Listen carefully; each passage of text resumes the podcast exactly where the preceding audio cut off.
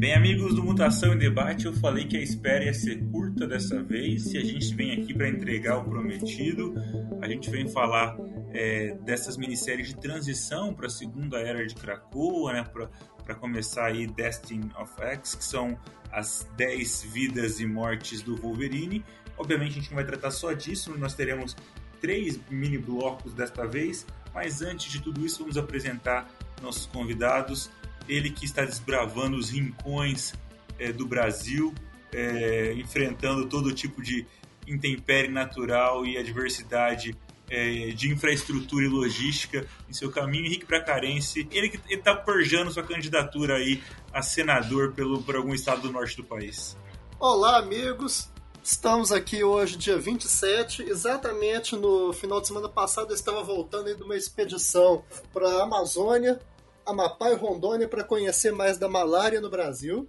Estamos aí lutando para entender os impactos econômicos dessa doença terrível, também desbravando nosso Brasil profundo, uma experiência transformadora que eu jamais pensei que ia ter. E também tá, né, nosso podcast, né, é bom ressaltar que o último podcast foi gravado antes do Clube Atlético Mineiro vencer tudo nesse futebol brasileiro desde que nós começamos isso aqui, quando nós pensamos que isso ia acontecer. Não, não, não lembro, vocês ganharam a Libertadores ano passado, o Mundial, o, Brasil. Não, mas nós estamos. Eu tô falando de competições nacionais. Ah, tá. Ah, entendi. Entendi. Enfrentar um time que tem Pablo de centroavante é fácil.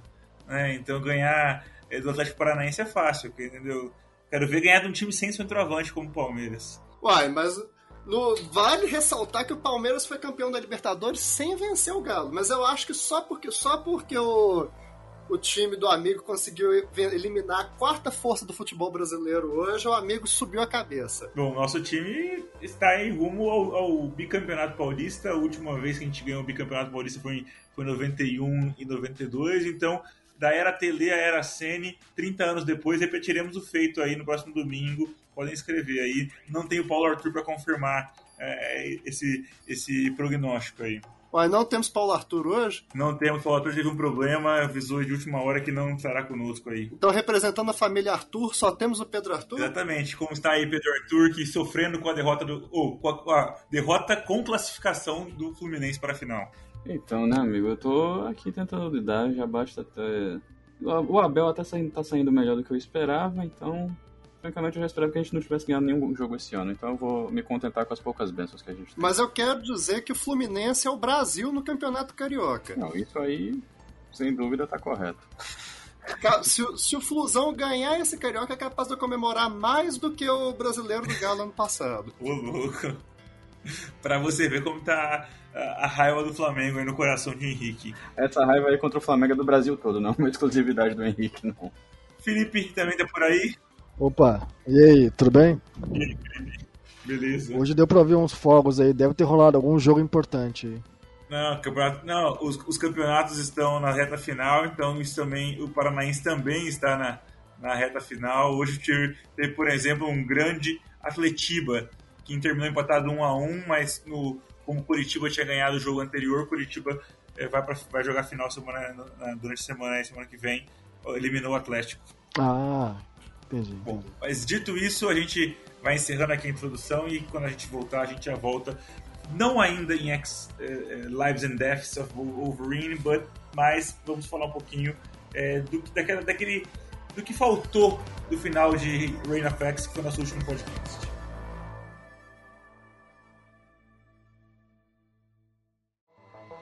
Pô, gente, quando a gente gravou o final de Rain of a gente, a gente tinha colocado um marco temporal para gravar, que foi o final de Inferno, que, que, é, que é o encerramento moral dessa.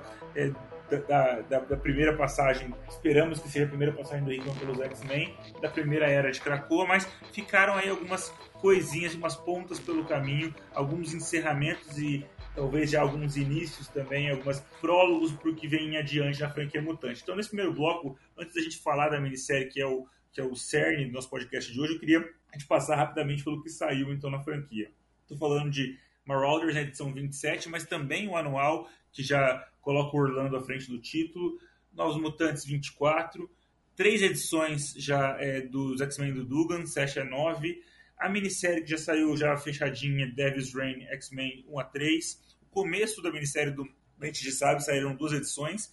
Uma edição única, Secret X-Men, e agora, mais recentemente, a única que eu não li, que é o Wolverine Caolho, Wolverine Patch, que também ajuda já a dar um pontapé para a próxima fase. Então vamos começar aí com os carrascos aí, com 27 anual. Felipe, o que, que, tem de bom nessas edições aí? Que, que é, é um bom encerramento ou uma boa passagem de bastão, na verdade? Então o Dugan consegue é, fechar os seus pontos e consegue é, é também o, o, Orlando consegue captar alguma coisa aí para para continuidade? Olha, eu não diria que seja um bom, uma boa passagem de bastão, mas o Dugan pelo menos ele finaliza bem a, algumas pontas que ele deixa no caminho, né? Que já que o, que tinha de melhor no título era o conflito entre o Shawn e a Emma, é, pelo menos ali ele alinha os dois em outro uma outra situação, né? Basicamente os dois abdicam da sua posição e deixam entrar em outros personagens no lugar deles. Então assim, é mais focado na Emma,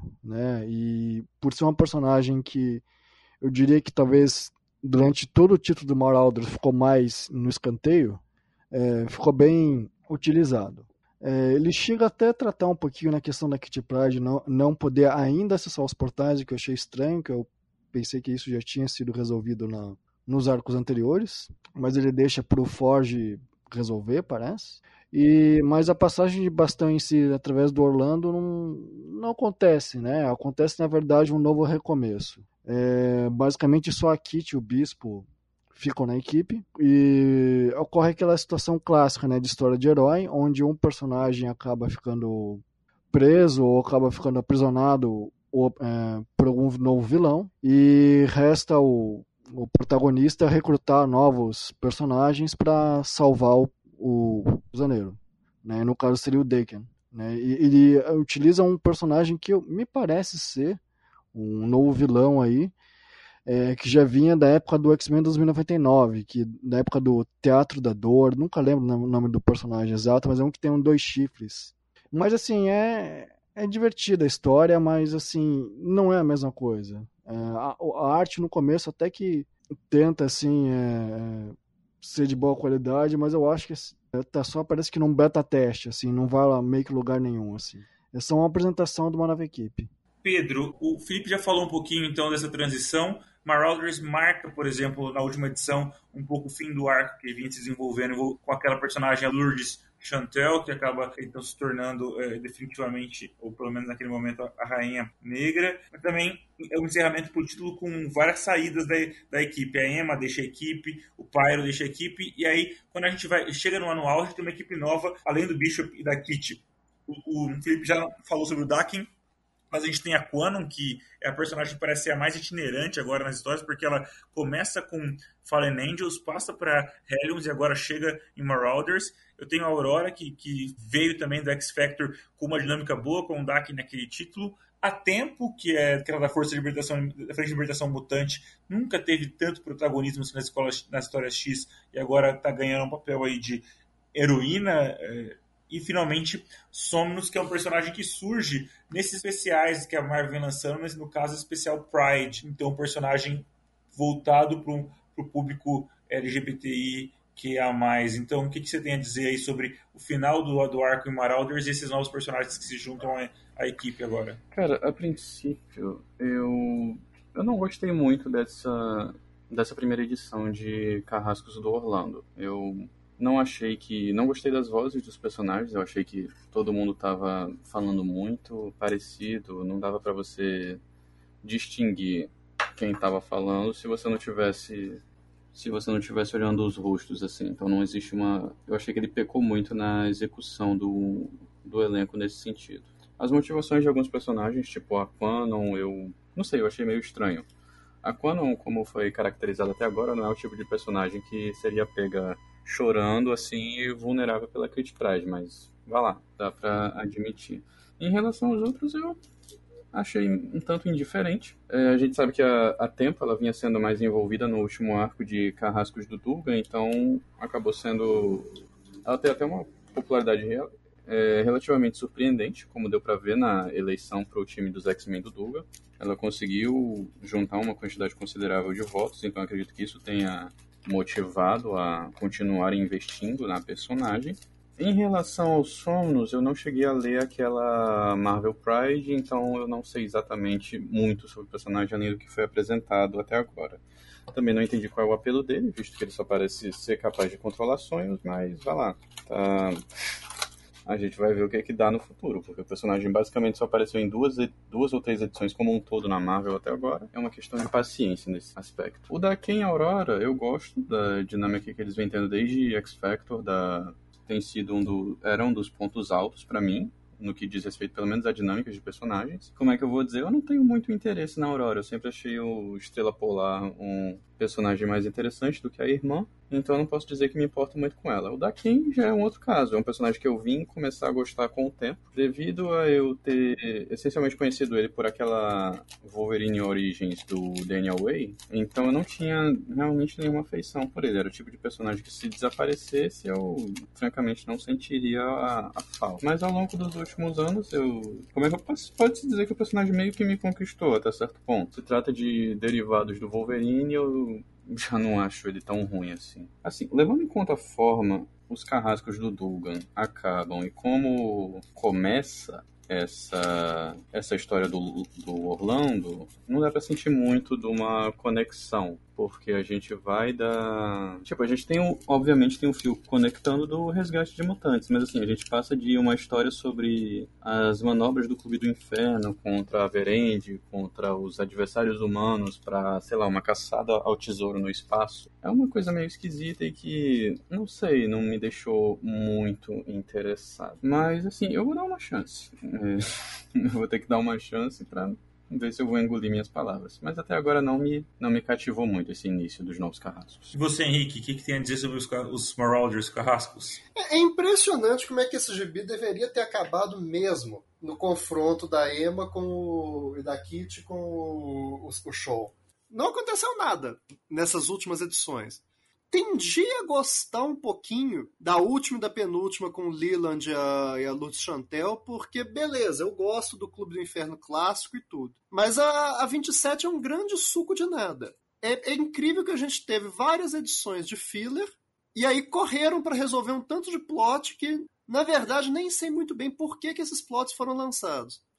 E aí a gente tem umas coisas, umas coisas meio random, que nem assim, não, não, faz muito sentido. O pontinho melhor do, da edição 27 seria seria a conversa do da Kitty com, com o Reed, mas mesmo assim não é nada demais.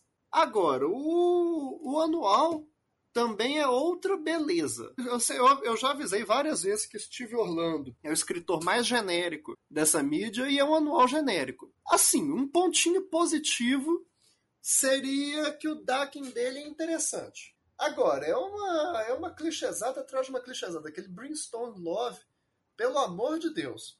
Não sei, mas eu vou ser bem sincero que pouca coisa ou nada ali é, me dá alguma motivação para ler. Aquela mutante brasileira, é, a tempo. Realmente um gibi bem genérico. Ficarei com o Henrique, ficarei com o Jerry Dugan para falar não de X-Men, que vai vir depois, mas para falar é, desse reinado é, do, do, demônio, o Devil's Reign aí, a, a piada do, do, do, do, Devil tem acho que várias conotações, não só se referindo ao Kingpin, talvez até pode fazer uma, uma, um trocadilho com Daredevil, com, com o Demolidor, mas uma, uma, uma, mini de três edições que tem como personagem principal a Emma, mas também a Electra, também é, Rei do Crime, mas também a, a Isabelle Donovan, que, que que é uma personagem que cria, criada pelo Dugan para a história e que é, a, é, é, aquela ao torno da qual essa minissérie se desenvolve. Então, eu não gosto dos, dos, desenhos do Noto, sempre falo que eu acho que, sei lá, falta uma. não, não transmite assim uma uma dinâmica e, e uma, uma ação interessante.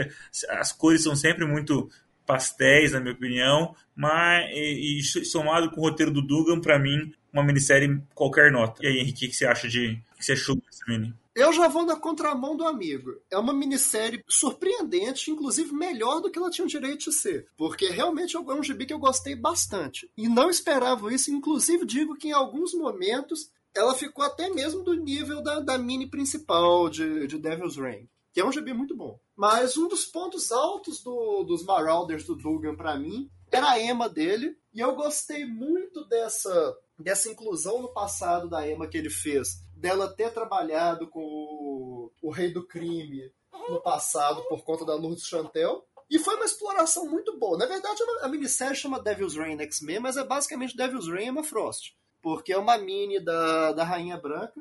Eu gostei bastante da distinção que ele fez entre passado e presente. E apesar do amigo não gostar do Phil Note, eu vou na contramão dele, que eu gosto bastante também. Inclusive, eu gostei muito como é que os tons pastéis variaram para poder denotar transição entre passado e presente. E as duas tramas foram bem envolventes. Eu gosto bastante do dessa batalha de intelecto entre a, a Emma e o, e o Wilson Fisk na primeira edição. O Wilson Fisk é um dos meus vilões favoritos da Marvel. E é bastante interessante porque você tem basicamente uma analogia de xadrez, é rei versus rainha. Agora, gostei muito da maneira como é, ele colocou o Union Jack e o, e o super e a questão da, da Emma ser procurada e inclusive esse team-up da Emma com a, com a Electra foi muito bom.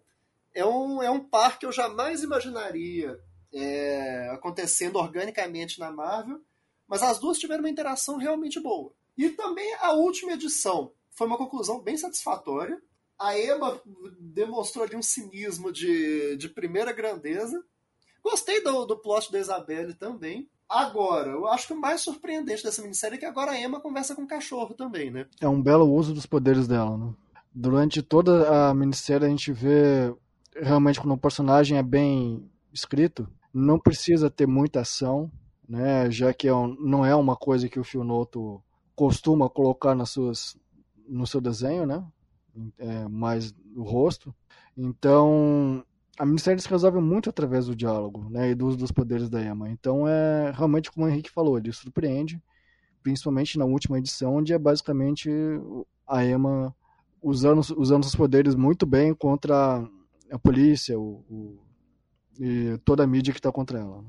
E, e, até aí foi um uso de ação bom, na verdade, melhor do que eu pensei.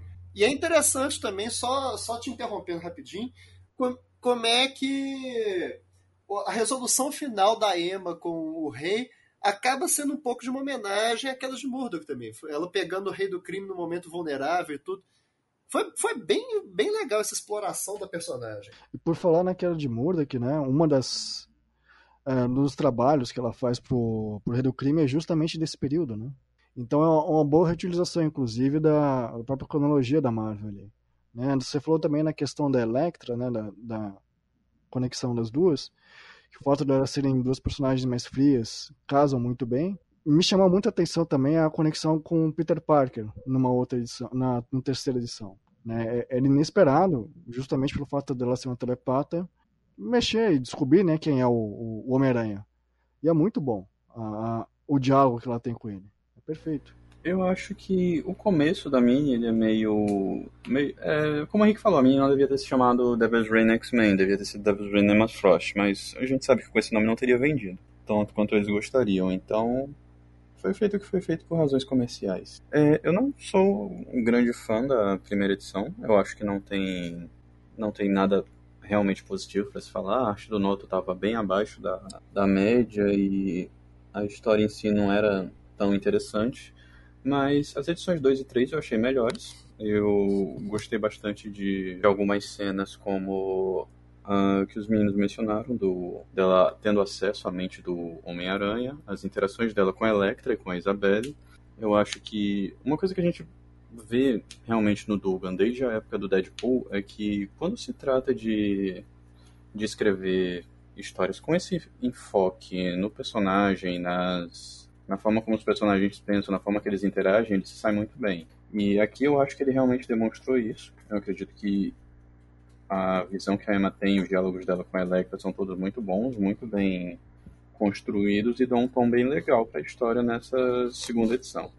A terceira, eu também achei uma boa forma de, de resolução da mini. A gente começa com a Emma na Inglaterra saindo passando por cima de todo mundo com a telepatia e termina com aquela ameaça dela ao rei do crime. Eu achei um, de forma geral, um bom uso da personagem, os diálogos eu achei muito bons, a arte já tinha melhorado consideravelmente, então nada a reclamar nesse sentido. Então, no todo, eu acho que é uma mini que, assim, você não vai poder pegar e dizer, ah não, teve um. Serviu para estabelecer isso, serviu para mover o título de X-Men, que é o único título do Dugan na franquia agora para frente, consideravelmente. Não, claramente não foi essa a intenção. Porém, eu.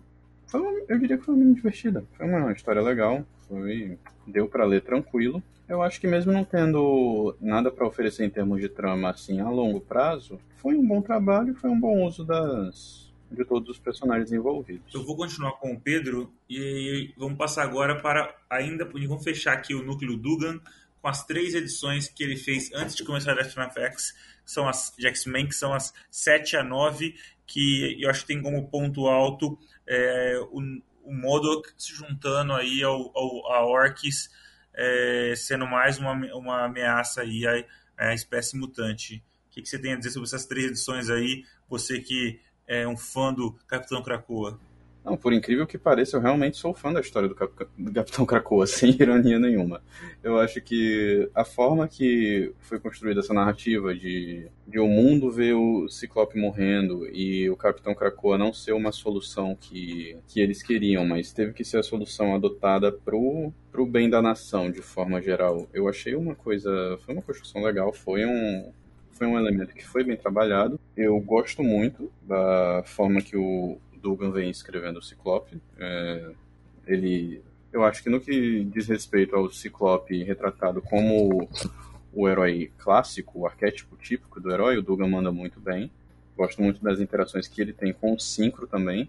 É, a gente vê o Synchro sendo o, o filho do Ciclope que o Cable e a Rachel nunca foram. A trama do Modok eu achei a princípio que era filler. Eu fiquei muito surpreso de saber que foi enquadrada nessa questão dele com a com a Orcs, a gente finalmente viu eles.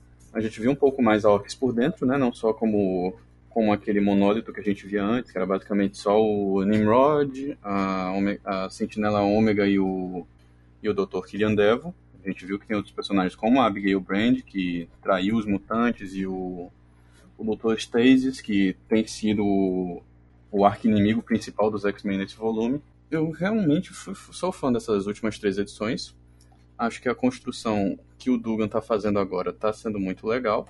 Eu tenho certeza que a próxima edição provavelmente vai ser filler, né? Mas assim, essas três edições, vem desde a seis, na verdade, desde que começou o arco do Capitão Krakoa. Eu acho que o gibi realmente não tem. não sofreu nenhuma queda significativa. Os personagens têm sido bem escritos, a arte tem sido consistente. Eu fiquei até surpreso como o Javier Pina ele tá entregando um estilo realmente consistente com o que o, com o, que o Pepe Larraz faz. Então eu acho que tem feito bem ao título essa consistência visual. A gente teve o Carlos Villa também, que estava desenhando a edição 9. A gente sabe que ele vai desenhar futuramente a edição do Baile do, do Clube do Inferno. O cara realmente é muito bom. Também ficou relativamente consistente com os artistas anteriores. Enfim, de forma geral, o título está bem. Eu gosto de como os personagens têm sido retratados. Eu sei que eu vou ser apedrejado em algum momento da minha vida por gostar da história do Capitão Krakoa, mas eu acho que tem sido muito bem conduzida, muito bem escrita aí. Eu espero ver como vai ser o desenvolvimento futuro, que eu estou relativamente otimista até, mais do que eu acho que eu estava na... depois do nosso último podcast. Esse gibi deu uma subida de nível surpreendente nessas últimas três edições mesmo. Eu gostei mais dessas últimas três do que praticamente de todas que vieram antes. A 7 foi uma bela exploração do Ciclope. É, eu, assim, eu, eu, leria a 7 só pela arte, porque realmente acho que o melhor trabalho do, do Pepla Haas no título é essa edição. Tá visualmente embabascante. Só que é uma bela exploração do Ciclope também. É, depois de tanto tempo da gente ter o Ciclope líder revolucionário e tudo, a gente já tinha tido uma exploração do Ciclope heróico com o Hickman. Aquela edição dele confrontando o Conselho Silencioso em Ten of Swords já é o ponto alto do, do retorno do Ciclope heróico, mas essa edição mexe muito bem nisso mesmo. É quase um retorno do Ciclope escoteiro das antigas, só que ainda um pouco mais pragmático. É, a luta foi sensacional, mas para mim o que pega muito mesmo no final é, são as últimas páginas do Ciclope voltando, mas já com aquela desconfiança do Conselho Silencioso. Eu vou falar disso mais pra frente. A, a edição 8 eu achei divertidíssima. Eu tenho fraco pelo Modok. Ele é daqueles conceitos que só existem em gibis mesmo. E a, aquela história dele ter uma família morando na cabeça dele foi uma das coisas mais sensacionais que eu vi nos últimos tempos. Foi um gibi divertidíssimo. E assim, é, um, é aquele tipo de confronto que você pegaria totalmente inesperado. Eu pensei que um, ia tentar encaixar o Modok na Orcs de uma maneira meio, meio aleatória, só que ele acabou casando bem. E, de novo, acho que assim, apesar de já estar tá sendo um pouco manjada essa tentativa do Dugan de só caminhar com. de fazer a estrutura de one-shots e só caminhar com o plot final é, nas últimas páginas, quase tipo uma série dessas procedural americanas que tem o caso da semana e três ou quatro cenas que engaixam com a trama geral, agora tá dando certo. O, como o Pedro colocou, esse relacionamento do Ciclope com o Synchro tem sido um dos pontos mais altos do gibi, está sendo bem desenvolvido. E quando ele coloca pro. E quando ele coloca pro Ciclope, ele confessa que ele apagou a cabeça, a memória do Ben Urich, vai colocando essa desconfiança crescente do, do Ciclope em tudo que tá rolando. E a, a 9 foi minha favorita do lote. Gostei muito assim, da exploração do, dos três conselhos políticos que estão que norteando os gibis mutantes é, na atualidade. Foi um paralelo interessante que o Dugan fez. Também foi um bom uso da Tempestade. Acho que finalmente estão acertando o tom na Tempestade como regente. Agora, a edição valeu só pela, pela assina com o Gambit. Eu, como um grande detrator do Gambit, me senti representadíssimo por todo o desprezo da Sina, da pelo, pelo, por esse fracasso de personagem que é o Gambit. E, inclusive, é interessante porque finalmente deram um jeito de fazer o, plot com a vampira que o, Hickman teve que, que cortar lá em Inferno. Agora, esse gibi finalmente está me dando um senso de finalidade. Eu acho que a gente está caminhando aí para uma ruptura do, do Ciclope com o, com, com o Conselho Silencioso e a estrutura de Krakoa. Ele está ficando cada vez mais desconfiado, cada vez mais ressabiado. Inclusive, acho que a gente pode ter de novo é, um team-up de Magneto e Ciclope, já que o Magneto também sai do, vai sair do Conselho Silencioso. Então, finalmente, esse gibi está me parecendo para onde quer caminhar. E está me agradando a direção. Claro que o Dugan não é o Hickman, assim, nem nos melhores dias dele ele vai ser, mas que tá legal, tá. Assim como os amigos, eu tenho gostado bastante do, das últimas edições. Eu só não fico com essa mesma certeza a respeito do para que lado ele está caminhando, porque né, é o Dugan. Mas assim, eu gostei muito das interações dos personagens. Dá para ver que ele está se é, conseguindo escrever melhor, né? Cada um deles, não só o Syncro, mas a X23 também, a relação entre ele, ela e o Syncro, pelo menos dá uma guinada. O Solaris também ganha uma ponta bacana, né? Quando, quando ele enfrenta é, os Araquianos lá, lá em Marte um outro ponto que eu gostei bastante foi justamente o uso do Nimrod e do resto da Orcs.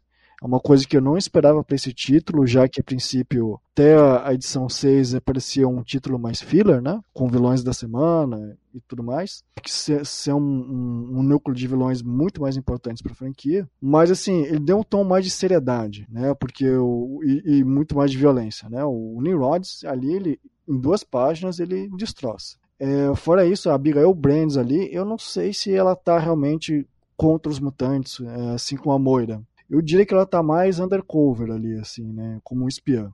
Assim como a gente já viu lá no, no, no gibi da, da Swords. É só puxando o que você falou aí, esse ponto da Orcs, eu também fiquei feliz de ver, porque eu achei uma boa introdução do Hickman na, na franquia. É um, um, Apesar de ser aquele plot que o Hickman gosta, de um conselho de pessoas tramando coisas, que ele colocou em todos os gibis que ele fez, e é um plot que me agrada muito, especialmente quando envolve gênios, foi uma adição interessante para o canon da franquia Mutante, porque primeiro a gente estava ficando sem vilões, e segundo, eu acho que é o melhor uso de humanos contra mutantes de maneira organizada que a gente já teve.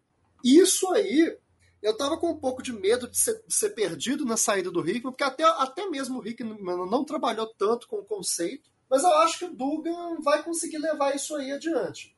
E é bom ver que ele está levando adiante, seguindo a premissa de Inferno. O, o, uso dos Nimrods foi muito bom mesmo. E eu tenho essa mesma, essa mesma impressão de que Abigail tá, tá infiltrada. Aliás, boa Abigail do Dugan também. Ela é uma personagem que ficou meio perdida depois da passagem do Edon, porque nunca acertavam o tom dela. Às vezes ela ficava meio uma uma ema dos pobres, às vezes meio uma tomboy, mas eu tenho essa impressão de que ela está infiltrada também na questão. Bom, eu vou continuar com o Felipe e vamos passar agora para Novos Mutantes, é, conclusão também da história, é, ainda que ela não vá ser renumerada, mas a gente tem talvez a, o grande efeito, a gente já tinha comentado mais ou menos um pouco sobre isso com as notícias que vinham saindo, mas foi o fato de que a Marta agora tem um corpo e ela é a cerebela é, tem agora inclusive um codinome. É, que mais você tem assim, total encerramento da história é, envolvendo o Rei das Sombras e o Amal Farouk, também fechando algumas pontas aí desse título que, como eu disse, vai continuar, mas a edição 25 já é parte de Destiny of X. Vai, é, vai lá então, é, Felipe.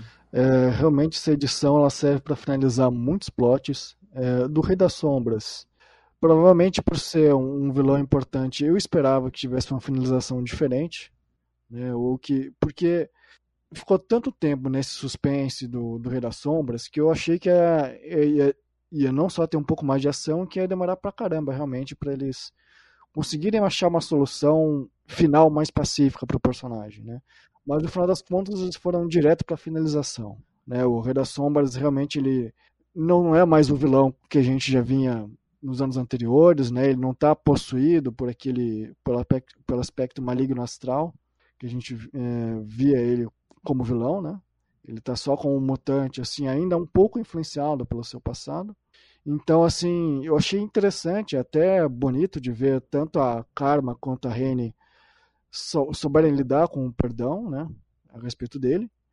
Mas o que realmente chama mais minha atenção, além da solução simples tanto e precisava ter realmente para tanto para Marta quanto para aquela nova nova mutante, né, que surgiu na, no, nesse título que veio da Rússia, que tem um rosto meio deformado.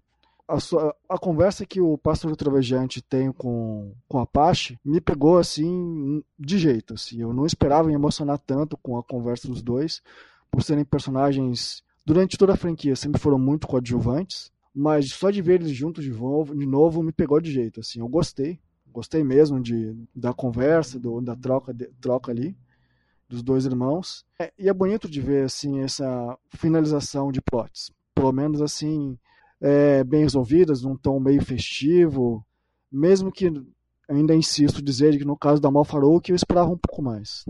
Então, eu tava gostando bastante, bastante desse gibi, mas eu fiquei desapontado com essa, com essa edição final. Simplória resolução do, do plot do Amal Farouk. Como eu já disse, eu faço parte do, do bonde dos três fãs, dos três fãs oficiais do Amal Farouk, então achei simplório o plot. Inclusive, terminaram basicamente puxando puxando para a série do Legião, que acabou já tem uns três anos, então acho que não tem muita muito muito por que homenagear ali não. E assim, eu como eu como grande fã do Randall Morrison, fiquei um pouquinho um pouquinho incomodado com ele mexendo na, no, nas vacas sagradas do, do Ram. Me incomodou um pouquinho a questão da Marta e tudo. Não, não sei, não me desceu bem não. Agora, o que a edição faz bem é a interação entre os personagens. Isso aí, sem dúvidas. Me incomodou, me incomodou um pouco, especialmente nessa edição, como eles usaram um pouquinho dos artifícios claremontianos. Por exemplo, a gente tem o quadro mostrando como o personagem está se sentindo, o personagem falando como está se sentindo, e aí alguém falando o que o personagem falou sobre o que ele está se sentindo. Eu acho que foi muito feeling, muito. não sei. Eu achei que ficou um pouco, ainda mais depois de dois meses esperando essa edição aí, não sei, não, não me agradou tanto não. Assim, continuo gostando do gibi, mas eu tô um pouco receoso com essa direção, especialmente do Farouk, de onde que isso vai dar. Eu queria só acrescentar em relação ao o Bracarense falou, é, talvez a única personagem que realmente precisava de um pouco mais de, é, de diálogo para falar dos sentimentos seria a Monster, né, a Danielle. E ali realmente ela ganha pelo menos uma página para explicar toda a situação dela em relação aos outros personagens, né? Tanto a Karma quanto a Reine. O resto realmente não precisava de tanto espaço ali. Bom, vou aproveitar o Henrique e fazer um bem bolado agora de outras coisas que têm mais relação direta com a cronologia. O especial Secret X-Men, né, que tem aquele, aquela equipe de, de, todo mundo que tinha perdido a eleição é, do Hellfire Gala, então Banshee, Fortão, Forge, Tempo, Míssil, Medula, Dynamite, Armadura e, e Mancha Solar. As duas primeiras edições da mini do Dente de Sabre, que eu acho que Estou gostando muito da arte do Kirk, está muito legal e a história também está relativamente bem bacana. É... E eu não li Wolverine Patch, é, que saiu agora na, na, última semana. Eu não li nada que saiu nessa última semana agora, porque quando como estou de férias, semana de férias é mais difícil do, do que semana regular para ler as coisas. Estou aqui no Brasil, então está uma correria. Então, se puderem me explicar o que acontece, agradeceria. Então, essas, essas três aí primeiro, Henrique. Olha, o Secret X-Men eu confesso que eu não li, mas a minissérie também não li o Wolverine Patch, mas a minissérie do do Dance de Stab está surpreendentemente muito boa também. Não dava nada por esse gibi, mas tá negócio de louco. Eu gosto muito do Dente de Sabre também, eu faço parte do, do outro bonde de cinco fãs oficiais do personagem. E o esse Victor Lavalle escreve muito bem, não conhecia, depois eu fui pesquisar que ele é um autor de, de livros de terror. E realmente o clima de terror do, dessa edição, desse, desse gibi, é muito bom, especialmente a primeira edição, que é um terror psicológico de primeira linha. Ele escreve o Dente de Sabre muito bem. Ele, ele entra na selvageria do personagem, só que ele também tem um traço de intelectualidade ali. As, as sequências, especialmente que o, que o Victor se imagina retalhando os X-Men, ou que ele imagina aquela sequência do Rei hey Creed, o, é, é muito bom. Realmente, realmente é muito, muito legal. Gostei bastante do uso do Cifra também. O, vai dando uma dualidade pro, pro personagem. Agora, o, a gente tem até uma, uma aura meio diabólica no gibi que aquele conselho feral do, do Creed ele é uma paródia meio distorcida e meio sombria do, do Conselho Silencioso. E eu gosto como que o, o Creed vai, vai basicamente pervertendo a atmosfera de Krakoa. A gente sabe que tem alguma coisa de errada na ilha, só que essa vontade do Creed, bem diabólica, pervertendo pervertendo tudo. É, é muito. Assim, o cara realmente escreve bem. E como o Léo falou, o Kirk tá com uma arte também muito boa. Eu sou um defensor desse cara, desde lá dos áureos tempos do, do Hulk, da época do Hulk, do Peck, do, do Lobo, eu, eu defendo aquela era, porque é, uma, um GB bom, o Kirk desenhava bem naquilo ali. O, ele, tá, ele entrou bem nesse clima de terror que eu não esperava. E eu gostei muito dos personagens que estão no poço. Eu gosto bastante do Benson Jeffries.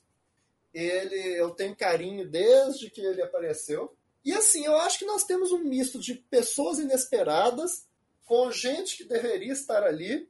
Agora, o que eu quero é mais detalhes de como que as pessoas foram para lá, parar lá. E o, uma coisa que me deixou curioso é a aparição do Apocalipse na última edição. O, o Apocalipse que teoricamente é a primeira aparição dele na franquia desde que Ten of Swords acabou. Então eu não sei se essa história se passa no passado, eu acho que não, porque mencionou lá aquele X-Men verde, aquele X-Men verde que está acontecendo agora. Ou então se isso aí tá dando um spoilerzinho, naquele melhor estilo Marvel, de uma história que vai começar ainda.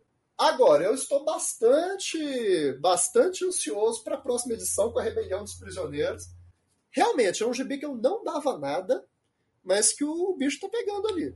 Vamos passar pro Pedro. E aí, Pedro, dessas edições aí é, especiais, one-shots ou mini do a gente sabe o que, que você tem lido aí. Então, é, eu cheguei a ler é, só uma vez a, a one shot de Morte do Doutor Estranho. Foi uma história bem qualquer nota, nada muito memorável. A arte, pelo menos, estava relativamente competente, então dá para dizer isso de positivo. É, Secret X-Men, eu confesso que eu achei uma narrativa meio, meio estranha, meio confusa na primeira leitura, mas depois que eu fui ler mais atentamente eu gostei bastante, me tornado cada vez mais defensor da Tiny Howard desde X of Swords, meio que me afeiçoei ao estilo de escrita dela, então eu achei um bom uso de todos os personagens envolvidos, é, a trama do desaparecimento da rapina é algo que eu acredito que vai ser usado em X-Men Red do, do Ewing. É, eu achei um ponto de história interessante. A arte também estava boa e a composição do time foi muito bem, foi bem utilizada para o pro propósito que se queria chegar. Agora, Dente de Sabre foi, assim, eu já estava com uma expectativa boa para essa mini, pelas entrevistas que a gente tinha, pelas informações que se sabia dessa mini, eu tinha uma expectativa bem positiva, mas eu não esperava que fosse tão bom assim quanto eu tenho achado, pelo menos essas duas primeiras edições.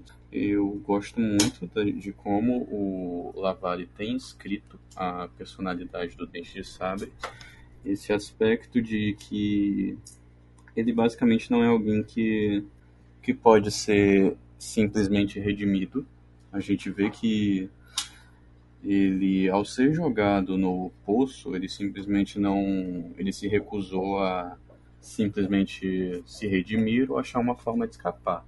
Ele fez questão de transformar o poço no inferno e se fazer rei.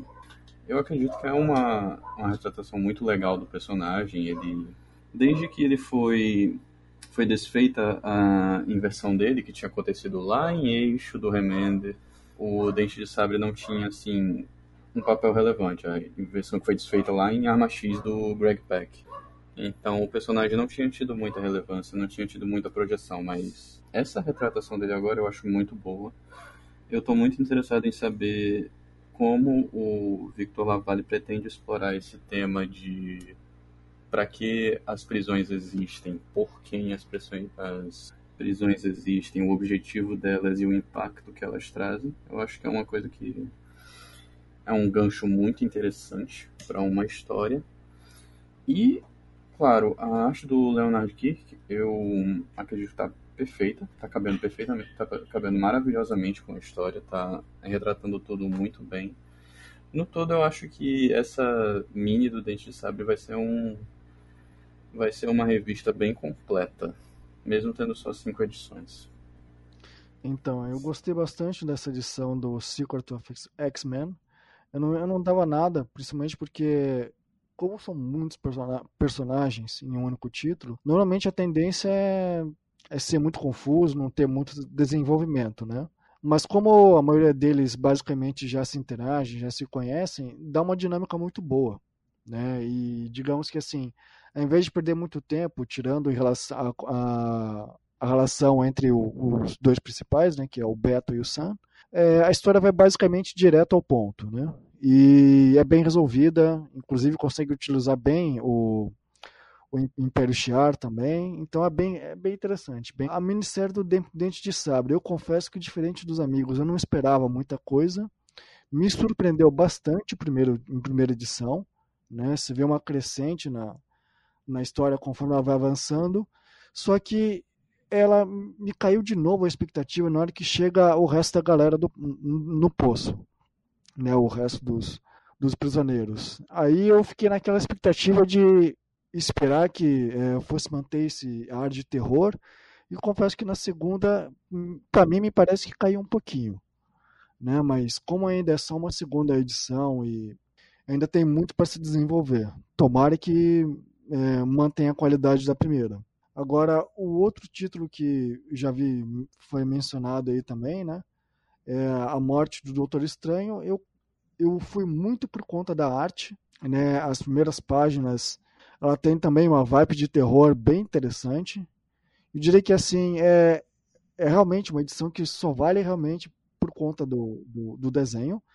E em seguida ele tem só uma uma pontinha de história assim envolvendo os X-Men e a nova é, Cavaleira Negra, né? Bacaninha a interação, mas assim a arte de, de terror, uma versão meio meio demoníaca dos personagens é, é, é bacana de ver.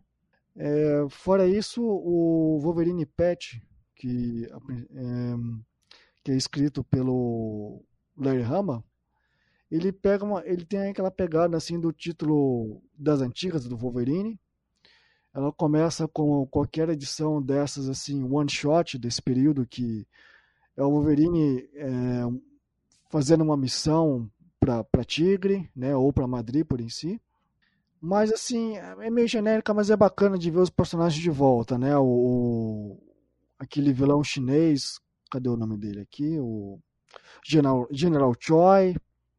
É bacana de ver tudo de novo, só que assim, é meio genérico. Tem vilões genéricos para Wolverine cair na, na ação, na porrada. Mas assim, não, não dá para ter muita noção. É só mais uma, uma volta a esse período do caolho mesmo, a primeira edição. É só uma reintrodução mesmo. Para fecharmos aqui esse, esse bloco, alguém quer falar sobre as histórias da linha Infinity Comics, tanto de X-Men quanto agora essa Life of Wolverine que eu não li. Tem X-Men Legends também com mais um arco. Tem a estreia aí dos novos X-Táticos da Excellent. Tem alguém que, que se pode, a palavra é livre aí para quem quiser fechar com esse comentário sobre isso. Ah, eu posso falar. Eu dei uma lida nessa minissérie de celular. Diria que assim, é, só tem mais uma edição em relação a, a, ao arco original lá do Wolverine correndo atrás dos personagens que foram capturados pela IMA. É, é bacaninha, fecha a edição com, com a participação da geração X. É, depois tem uma edição envolvendo Banshee na, na Irlanda, porque era a época do St. Patrick, que saiu essa edição.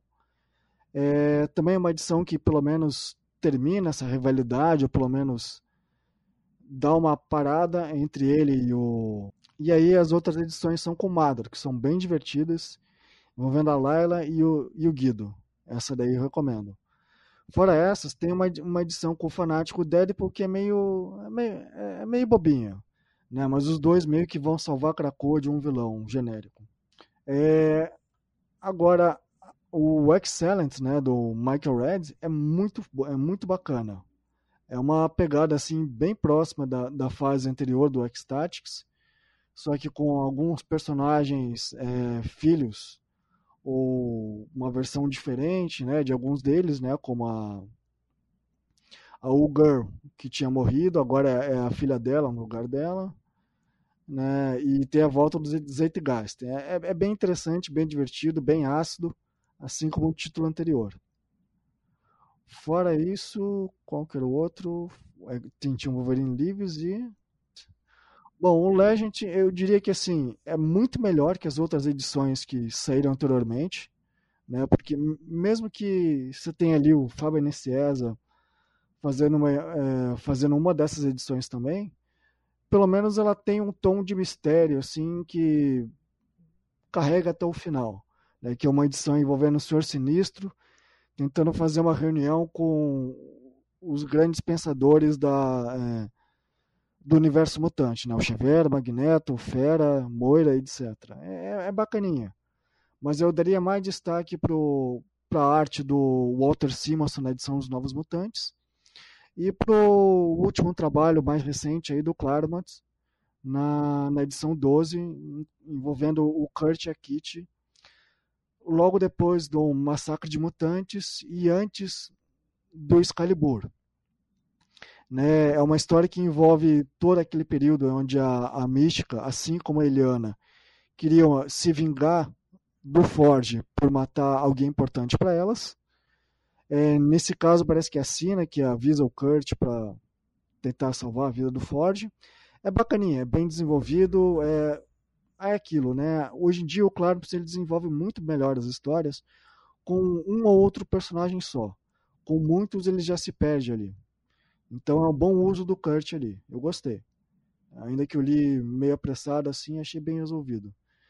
Fora isso, tem esse Wolverine Lives ali que é, eu, a princípio eu não daria nada, mas ele é um bom paralelo com essa série principal que a gente vai tratar nesse episódio é basicamente a, a Jean dentro da cabeça do Wolverine, é, meio que tentando fazer um. Tentando entender a cronologia do Wolverine. Né? Ela vai visitando o personagem em vários períodos da vida dele. Então ali a gente tem finalmente uma certa costura e conexão entre várias minisséries, histórias que foram criadas é, como one shot do personagem agora estão é, alinhadas como uma única história. Então eu imagino que a função foi bem resolvida ali.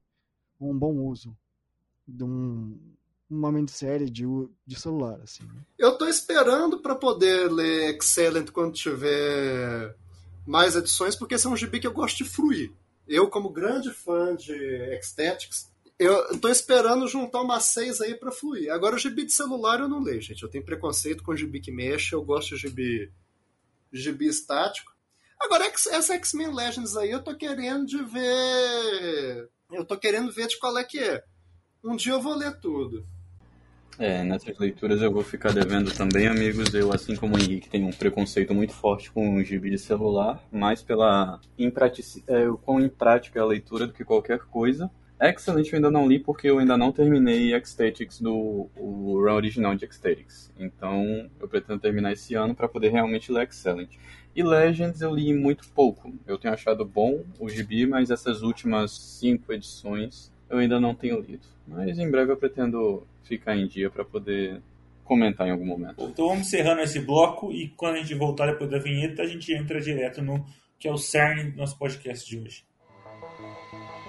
Vamos a X-Lives and X-Deaths, então uma, um período curto, né, em, em, dois meses e meio, entre meados de janeiro e agora o final de março, dois meses, né, porque começou em 19 de janeiro, acabou em 23 de março, 10 semanas, a gente cobriu aí é, uma, uma, dupla de minisséries que eu acho que tenta ter uma, uma, uma, posição parecida, mas uma execução e um plot bem diferente em termos qualitativos em termos é, do próprio teor da, das House of X e Powers of X que iniciaram a primeira era de Krakoa com Hickman.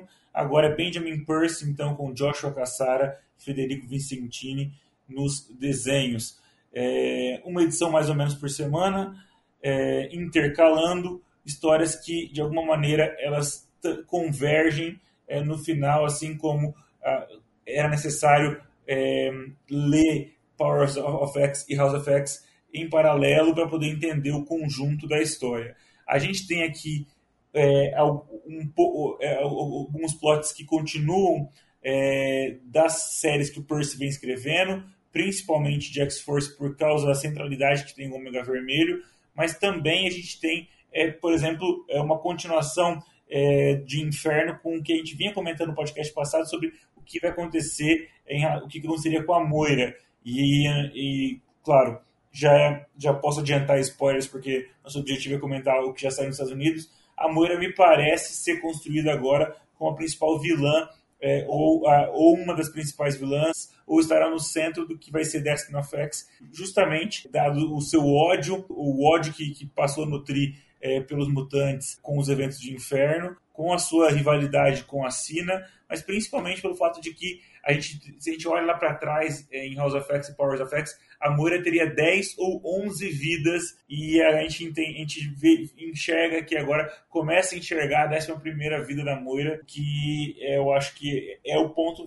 forte é, de X-Lives X ou X-Deaths. O Wolverine Ômega, as viagens no tempo, é, o indo pro nascimento de Xavier, tudo isso para mim eu achei uma bosta. Mas o fato de que a gente tem essa sementinha aí do que vem adiante, para mim, é, é, é, o que, é o que eu fico ao final de, dessas duas minisséries. Henrique, e aí, X-Lives e X-Deaths of Wolverine? Eu acho que uma palavra define esse gibi, estranho. É um gibi muito, muito estranho, muito esquisito. É aquela vibe de festa estranha com a gente esquisita, assim, até agora eu não consegui entender qual que é o propósito desse negócio. Que coisa, tudo bem que assim, já começa errado que botar um Benjamin Percy para poder é, imitar o Jonathan Hickman é meio complicado, né? É querer entrar, é querer falar que o Tyson é melhor que o Messi. Não, não, não tem como. Agora, eu não consegui entender muito bem qual que é o propósito desse troço porque me parece tudo muito mal enjambrado e uma parte não conversa com a outra. e é muito esquisito.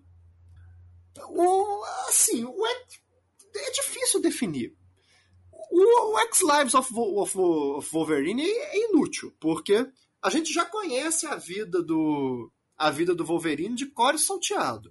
A primeira edição eu achei absurdamente tediosa. Eu não sei se necessariamente o Ômega Vermelho foi a melhor escolha para esse gibi.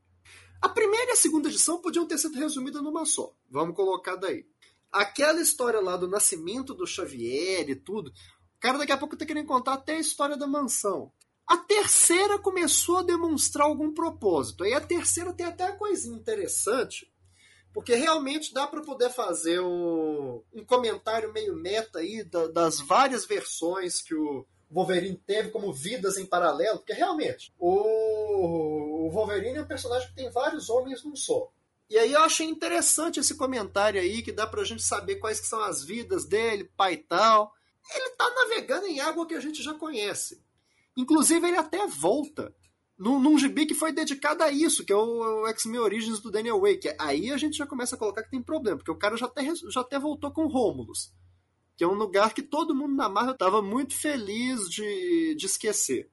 A edição 4 foi tolerável, porque eu gosto do período do time, do time X. Agora, aí já começou a ficar esquisito com o Ômega Vermelho simbionte. Agora, a edição 5 é aquilo, também não tem muito. Agora, se o. Se o Vidas do Wolverine é estranho, o Mortes do Wolverine é mais esquisito ainda. Não, assim, eu realmente não entendi. Da falta de propósito do gibi, esse daí piora porque é um gibi do Wolverine, que é Wolverine no nome, porque ele estrela a Moira. Esse começou um pouquinho mais promissor, porque ele escreve a Moira bem, até surpreendentemente bem. Eu gostei da, da perseguição da Mística na edição 1. Até o plot do, do Black Tom foi legal. Agora, ele foi ficando progressivamente mais esquisito. Na verdade, parece que eles quiseram botar dois gibis num só. Você tem o plot da Moira com a mística, que funciona legal. Agora, você tem o Wolverine colocado aí que não funciona. E aí, isso tudo descamba para a edição 5, que eu realmente fiquei ofendido. Porque o Hickman fez um trabalho tão bom com a Moira. Posicionou a Moira tão bem para ser a vilã, a vilã da próxima, da próxima geração dos X-Men, pra gente ter aquele negócio da Moira tecno-orgânica saindo da tumba no melhor, no melhor estilo início dos anos 90. Não, gente, não, não dá. Não dá.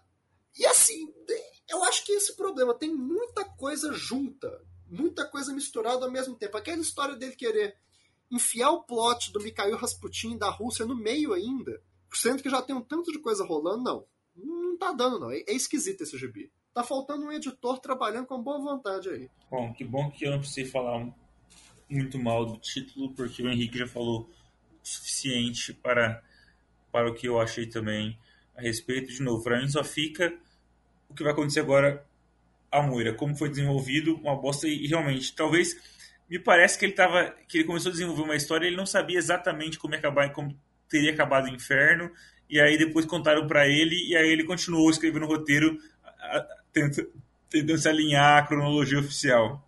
Pois aí eu acho que é aquele, é aquele caso também da pessoa ter uma estrutura pronta e ter que arrumar uma trama para preencher essa estrutura. Eles tinham uma estrutura que queria ser paralelo a House, of, a House of X, Powers of Ten, que tinha que ser lido em conjunto. Aí eles tinham uma estrutura que queria fazer um paralelo de vida e morte, só que simplesmente não tem história para encher esse tanto de edição. Também é paralelo bem do fraco, porque o Percy não é o Hickman. Aí, resultado, o que a gente tem é muita injeção de linguiça. E nisso, o X-Lives of Wolverine é pior do que o X-Deaths. Porque o X-Deaths ainda tem uma trama da Moira. O X-Lives não tá revisitando vários momentos da vida do Wolverine que a gente já viu, já tá cansado de ver. Quantos gibis do Wolverine na Segunda Guerra a gente já não leu? Quantos gibis do Wolverine no Japão a gente já não leu? Pra que, que a gente tá lendo isso de novo? Como é que isso aí. Eu duvido que isso aí vai conseguir encaixar. Ele pode até falar que encaixou tematicamente, mas não vai pela trama, não vai. Não tem como. Olha, eu diria que em questão de alinhar a história do Wolverine cronologicamente, aquela edição do celular resolve melhor. Pelo menos é mais curta e mais simples. É, eu diria que assim, o X Lives é, é basicamente uma história entre é, história de perseguição. Na verdade, as duas. Né? Mas essa, a princípio, com o Ômega Vermelho, ela tem uma função assim, talvez até mais idiota, né? Assim como vocês estavam comentando. Ela não tem uma função muito clara, é basicamente uma história atrás da outra, onde você fica o tempo todo pensando assim, o que está acontecendo, o que está acontecendo, o que está acontecendo, e no final não está acontecendo nada. É uma perseguição atrás da outra através, de, através do tempo, onde justamente para a gente já estar tá tão familiarizado com o passado do Wolverine ao longo dos anos, se torna tedioso e apático, né? Não, não fica uma coisa muito interessante. Talvez um pouco quando aparece lá, o Xavier estava naquele canto, estava no outro, ok, legal. Eu não sabia, não precisava saber, mas legal, ok. É... Eu confesso que eu esperava que esse título finalizasse de vez o plot do Ômega Vermelho como espião russo, no final das contas não serviu para nada. Ele só provavelmente daqui para frente ele vai pro poço junto com o dente de sabre.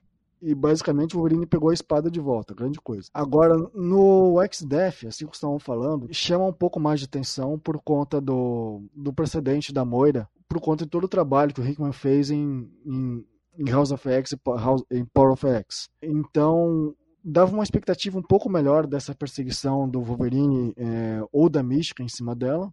E eu confesso que eu esperava um pouco mais desse Wolverine tecno-orgânico por conta também de todo esse, toda essa questão que o Hickman trabalhou envolvendo a Falange. Só que no final das contas é aquilo que o Rick falou, não serve para nada, isso serve na verdade para confundir um pouco mais a gente com o fã sobre o que realmente aconteceu no final da vida 6 da Moira. É, só para no fundo, no fundo, só para explicar de onde que veio esse Wolverine tecno-orgânico, que no final das contas ele só serviu para é, juntar os filhos do Wolverine junto com ele, não serviu para grande coisa. Né, talvez para impedir que a Mora matasse ou tirasse os poderes de todos os mutantes da ilha, não sei. Não ficou muito claro no final das contas nessa história, né? A única pessoa que perdeu a princípio os poderes seria o Forge, que é justamente talvez a pessoa mais capaz dentro ilha de tentar conseguir os poderes de volta. Fora isso, tem realmente esse ponto em relação à Moira que em relação à vida 11 dela, que é uma, uma resposta meio, meio fraca, né? Do, do como seria essa última vida dela. E se essa for uma solução para todos os, os plots deixando para trás, em relação tanto da X-Force como da revista Wolverine, é uma péssima resolução em comparação com os Novos Mutantes e os Marauders. Né? É uma história divertida de perseguição quando você não entende o que está acontecendo. Mas quando você percebe que não é grande coisa, ele perde o sentido. Mas uma coisa que o, que o Felipe falou aí é verdade. Na verdade, o que o Percy está fazendo é um grandíssimo fanfic de Exterminador do Futuro. É o mesmo plot, inclusive o Wolverine, o, o Wolverine Tecno-Orgânico é o T-800, com toda tranquilidade. A Moira acabou saindo lá quase como o exterminador líquido lá, que eu esqueci, eu esqueci qual era o número. É o T-1000. Isso. Só que o problema, o problema de tudo é o seguinte: o Hickman já tinha escrito em Inferno 3 uma edição de Exterminador do Futuro muito melhor em 30 páginas apenas. O Cidadão está demorando 10 edições para fazer uma fanfic ruim de Exterminador do Futuro. Mas se tem uma coisa que eu tava lembrando aqui quando estava falando que chama minha atenção na última edição do X-Lives, é quando o Wolverine, depois que ele finaliza o Ômega Vermelho, cai finalmente na cabeça dele o peso de toda a cronologia, de toda a vida que ele teve durante os últimos 100 ou 200 anos aí que foram retratados no, na saga. É, é, é bonita a descrição que ele faz em relação às memórias, mas é só isso. Não precisava ter cinco edições para isso. É, o negócio é que por mais a tão propalada fadiga do Wolverine da década passada, eu não tinha porque eu gostava do personagem. Só que eu tô tendo fadiga do Wolverine graças ao Percy. Não, eu já não tô conseguindo ver o personagem depois dessas coisas hediondas que ele tá fazendo. Eu confesso que eu também não esperava ter isso de volta, já que a gente já teve na época tanto do Wolverine Origins e todo esse período que o Quesada estava querendo enfiar o Wolverine em tudo que é parte. Hoje eu estava lendo aqui no Brasil, né? Tudo que eu compro da Panini, que eu fico, fiquei, fazia mais de um ano e três meses que eu não vim para o Brasil para fazer cerca de um ano e três meses para poder ler tudo tava atrasado. Aí eu achei interessante que eu só comprei três revistas do Deadpool nesse, nesse meio tempo, né? Que são as duas que saíram, aqueles encadernados que é de, de 1 a 10 lá, que tem o, o Rei Deadpool, e mais o especial de, de 30 anos do personagem. Eu fiquei pensando, cara, se eu comparasse com cinco anos antes, que tinha Deadpool e Homem-Aranha, Deadpool, Deadpool entre das quantas, o caramba, quatro, é que o Deadpool tinha sido o, o, o novo Wolverine naquele momento quando o Wolverine tinha ficado na geladeira. Agora o Wolverine volta é, e aos poucos vai ganhando, vai, vai, vai, aparecendo novos títulos, ganha seu título próprio. Agora ele volta a estar tá como o centro das histórias mutantes, mas o personagem não evoluiu, ou pouco evoluiu é, desde então. Então, tipo, não não sei, ele, ele teve 10 anos, aí nos últimos 10 anos o Wolverine ficou mais ou menos congelado e, e, e dava para ter alguém, alguém com, com grandes ideias para tentar melhorar o personagem, mas infelizmente não foi isso que aconteceu. Talvez o, só o que teve de bom com o Wolverine nesses últimos 10 anos, especificamente com, com, sobre ele, tenha sido o velho Logan, é, o título mensal do velho Logan, e eu, eu, não vejo mais nada de interessante. Eu também comprei aqui a morte do Wolverine é, que a Panini lançou agora encadernada, li de novo e achei uma bosta de novo. É, graças a Deus a Panini não lançou a série Wolverines de novo. Então, realmente, tá, o, tá difícil ser fã do Wolverine nos últimos Isso, anos. Esse ponto que você tocou é interessante, porque na, assim, até mais ou menos lá 2012, 2014, Wolverine aparecia muito, mas o personagem tinha um grande desenvolvimento. O Aaron, né, fez um puta trabalho. Aham, não, vamos até mais longe. Você pega toda a jornada aí que ele teve desde Dinastia M, tirando lá a bobajada do Daniel Way, ele teve uma jornada grande. Assim, o cara, ele reconciliou com o passado, ele virou educador com o Aaron. O Aaron mostrou que dá para contar várias histórias com ele, de filme de terror a ficção científica. Ele teve uma jornada interessante ao lado do Ciclope, de uma parceria, uma confiança, uma quebra de confiança. Ele teve um confronto com os pecados e o, as técnicas violentas na X-Force no próprio, no próprio título do Wolverine do Aaron. Só que aí, mais ou menos na altura do, da morte do Wolverine, como você colocou, o personagem estagnou. E a Era de Krakoa, que foi boa para vários personagens, não foi boa para o Wolverine, porque ele continua estagnado. E aí é esquisito você pensar que escolheram o Wolverine para poder ser o começo desse segundo ato, só que uma caracterização estagnada. Nada anda. Isso. Dá a impressão que terminou 10 semanas de Wolverine e nada mudou em relação a ele. Eu gostava no início da fase do Hickman, quando o Wolverine estava um pouco mais sumido, que lembrava um pouco a fase do David Cockrum, onde o Wolverine era um coadjuvante, assim como algumas edições do Weldon também. É muito esquisito eles escolherem, a única explicação, na verdade, que consigo é, considerar para colocar o Wolverine como uma nova renovação na franquia, é só como uma forma de dizer assim, ó, não temos ideias, vamos colocar o Wolverine porque ele vende e acabou, né? E usar de uma forma estática para tentar atrair de qualquer qualquer tipo de fã de qualquer época só para só para continuar vendendo, né? Só para gente ter, até a gente ter alguma noção e ideia do que a gente vai fazer daqui para frente. Mas a única coisa que consigo é, só voltando que o, o Leonardo estava dizendo, útil do Wolverine nos últimos 10 anos, até, é, da morte dele até Krakoa, seria a Laura, né, a X-23 ter sumido, assumido o, o nome dele. É só isso. Então, é, eu vou começar falando de X mortes, porque eu acho que o fluxo vai fazer mais sentido assim, mesmo tendo sido que começou e terminou depois. Sou uma pessoa extremamente fraca por filmes com essa temática de perseguição entre dois personagens. Eu assisti Exterminador do Futuro pela primeira vez com 8 anos, deixou uma puta impressão em mim. E um dos meus filmes favoritos até hoje, mesmo fazendo tipo uns 8 anos que eu assisti, é Onde os Fracos Não Têm Vez, dos irmãos Coen. Então, querendo ou não, eu tenho uma certa parcialidade quanto a esse tipo de história. Quando X-Devs começou, era essencialmente uma história de perseguição. Você tinha a Moira como o alvo, né? Dava para ter uma certa simpatia com ela, porque ela vinha numa tava numa espiral descendente assim desde o fim de Inferno. Então você ter de um lado a mística, que a gente sabia que queria dar um fim nela. E o Wolverine Ômega, cujas intenções eram ambíguas, já que a primeira aparição dele já é matando o Black Tom, então tem um certo suspense, tem dá um certo interesse nesse tipo de nesse tipo de narrativa. Então eu admito que mesmo que eu não seja o maior fã do Benjamin Percy, eu estava realmente intrigado com a premissa inicial da história. Em relação às 10 vidas, é uma história que, assim, o fato de a premissa já ter o Omega Red como o antagonista principal já me, me deixou meio assim. Eu não tenho muito apreço pelo personagem, eu não, não sei exatamente, eu não tenho uma opinião muito positiva sobre a utilização que o Percy tem feito dele, ou do conceito da X-Force como um todo, mas vai lá, eu resolvi dar uma chance.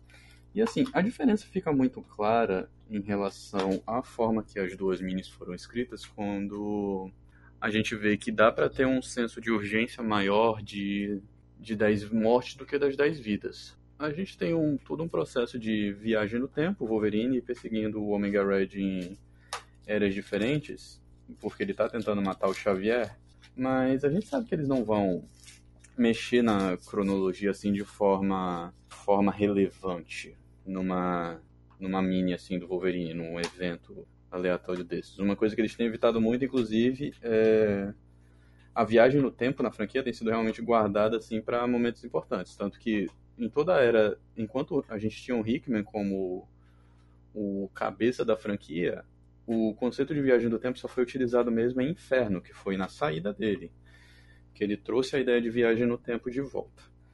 Então, quando você tem o Wolverine do Percy, que não é um personagem exatamente. Não é um personagem exatamente interessante, não é uma versão muito interessante do personagem. Perseguindo um restolho, que nem o Omega Red. Numa história de viagem no tempo, que a gente sabe que não vai ter consequências assim, realmente ressonantes pela franquia, é difícil pra caramba se importar com essa história. Aí a gente tem momentos tipo, tudo bem, é, a gente teve a grande cena do do Wolverine macetando a Itsu quando de repente surge os tentáculos do Omega Red. Aquilo ali foi a melhor cena de comédia não intencional da franquia até hoje, eu acho. Eu realmente não acho que eu tenha rido assim uma risada tão sincera nos últimos anos quanto quando eu vi essa cena. Isso porque uns quadros depois aparece o Rômulus ainda. Pois é. Pra piorar o, para piorar a comédia involuntária. Pois é, a gente tem primeiro o Wolverine metendo no Omega Red depois aparece o Romulus. Na hora que o Romulus apareceu, eu, eu não sei. Talvez tenha sido porque eu tava. Devido a questões pessoais, assim, do trabalho, eu tava concentrando meu estresse em outras áreas, então eu não consegui nem me frustrar. Eu só tava rindo, cara.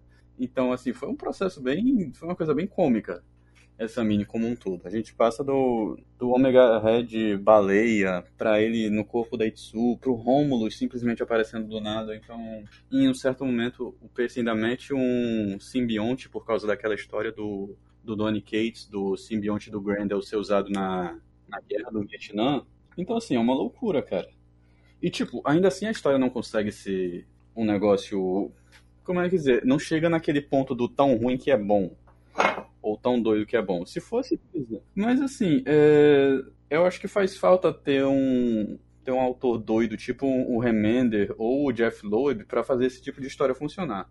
Porque assim, se fosse o Remender, se alguém na Marvel dissesse, olha, Rick, tu pode pegar aqui Venom, Ômega Vermelho, Romulus, e meter nessa história do Wolverine aqui e faz teu nome, cara. E ele faria funcionar. Eu tenho certeza que faria uma grande história. Seria provavelmente péssimo sobre critérios objetivos, com certeza. Mas eu me divertiria bem mais. Ah, então, assim, devido a essa questão da comédia involuntária, eu acabei bem assim, me sentindo bem tolerante, particularmente em relação à, à edição 5. Talvez tenha sido porque eu acho que o, o Joshua Cassara ele cresceu pra caramba nessa, nesse trabalho que ele tem feito nessa área de Krakoa. Eu lembro de quando, da primeira vez que eu tive contato com a arte dele, foi lá em Império Secreto do Spencer. E eu achava ele bem, bem qualquer nota, assim. Não achava que fosse ter uma evolução tão grande. Então, ver o quão longe o cara chegou nesses últimos cinco anos foi maravilhoso. A arte dele chegou num nível incrível e ele consegue ser a melhor parte de, de 10 vidas como um todo. Então, assim, eu, eu acabei tendo uma certa, construindo uma certa tolerância em relação a essa história. E eu acabei até tendo uma certa apreciação pela, pela forma que essa mini finalizou. A briga do, do Wolverine como, com o Omega Red foi uma cena de qualidade, a meu ver. Foi um negócio realmente bem feito. A cena dele. Aquela página dele nadando através das memórias para voltar ao presente, uma coisa muito bonita. Meio clichê, meio besta, com certeza. Mas eu achei bonito, eu realmente consegui gostar. E, assim, no fim das contas, eu acredito que como uma história do Wolverine, uh, não tá não tá lá embaixo assim, mas é, não é o tipo de coisa que ofende. Agora, 10 mortes. Uh, devido à história ter começado num tom meio surpreendente, eu juro a vocês, eu não esperava que a história fosse amordar a Moira logo de cara. Eu achava que a Moira ia entrar lá na edição, no final da edição 2, porque a gente já tinha a capa dela sendo perseguida pela Mística, com a Mística de um lado e o Wolverine Ômega do outro. Então eu imaginei que ia se encontrar com a história dela a partir dali. Porém, assim, a gente já teve, foi tratando da Moira desde o começo. Aí foi mantida até certo ponto a ambiguidade das intenções do Wolverine e Ômega. E de repente a gente chega num negócio do nada em relação a um, ao Elon Musk indiano que estava criando uma tecnologia para fazer backup de mentes humanas similar ao, ao cérebro. Do nada, isso. E simplesmente a Moira se junta com o cara. Ele primeiro, primeiro que ele acredita na história dela, né? Ele, ela, com um grande poder de convencimento, consegue levar o cara pro lado dela totalmente off-screen. Temos o grande momento da Moira novamente off-screen, é, arrancando a pele do Banshee e vestindo. A gente chegou bem naquele, naquele fundo do poço do filme de terror B, com esse tipo de, de elemento narrativo culminando na primeiramente na Batalha da Moira contra os mutantes em Krakow e terminando com a luta dos dois Wolverines. É... No todo, eu achei que foi uma edição que, assim, primeiro não tinha começado prometendo nada, né? Eu realmente não tinha nenhuma expectativa, então achei que não ia ser nada. Aí veio a primeira edição, eu achei, ah tá, pronto isso aqui vai ser, vai ser legal, vai dar certo agora. O Percy vai mostrar o potencial dele. Ele tá há dois anos pendente de mostrar o potencial, mas dessa vez vai. E a gente simplesmente chegou na mini e teve o final mais mais morno possível. A gente acaba com a luta dos, do Wolverine e suas crias contra a versão robô dele, a Moira como sentinela ômega, e no fim das contas, quase zero conexão com a, com a mini parceira, o que foi uma coisa totalmente oposta que a gente teve com House of X e Powers of X. É, um amigo meu definiu muito bem o problema dessas duas minis, que é, é, é 10 vidas, é um trabalho mais honesto. Por quê? Porque é o Percy sendo Percy. Ele está escrevendo uma história do Wolverine, a mesma história que ele vem contando faz tempo, desde que ele começou no título, seguindo os mesmos vícios, os mesmos problemas, as qualidades que tem, estão lá em algum lugar. Enquanto que 10 Mortes é ele ou escrevendo uma história que o Hickman passou para ele, ou um negócio que ele criou, apresentou para o Hickman, aprovou, e que ele está tentando imitar ele de todo, em todo caso, não é uma história que dá a sensação de ser honesta. Então, assim, eu diria que no todo, eu posso dizer que eu gostei mais de 10 vidas. Se for qualquer coisa, pelo menos pela bizarrice da minha. Eu ainda tô.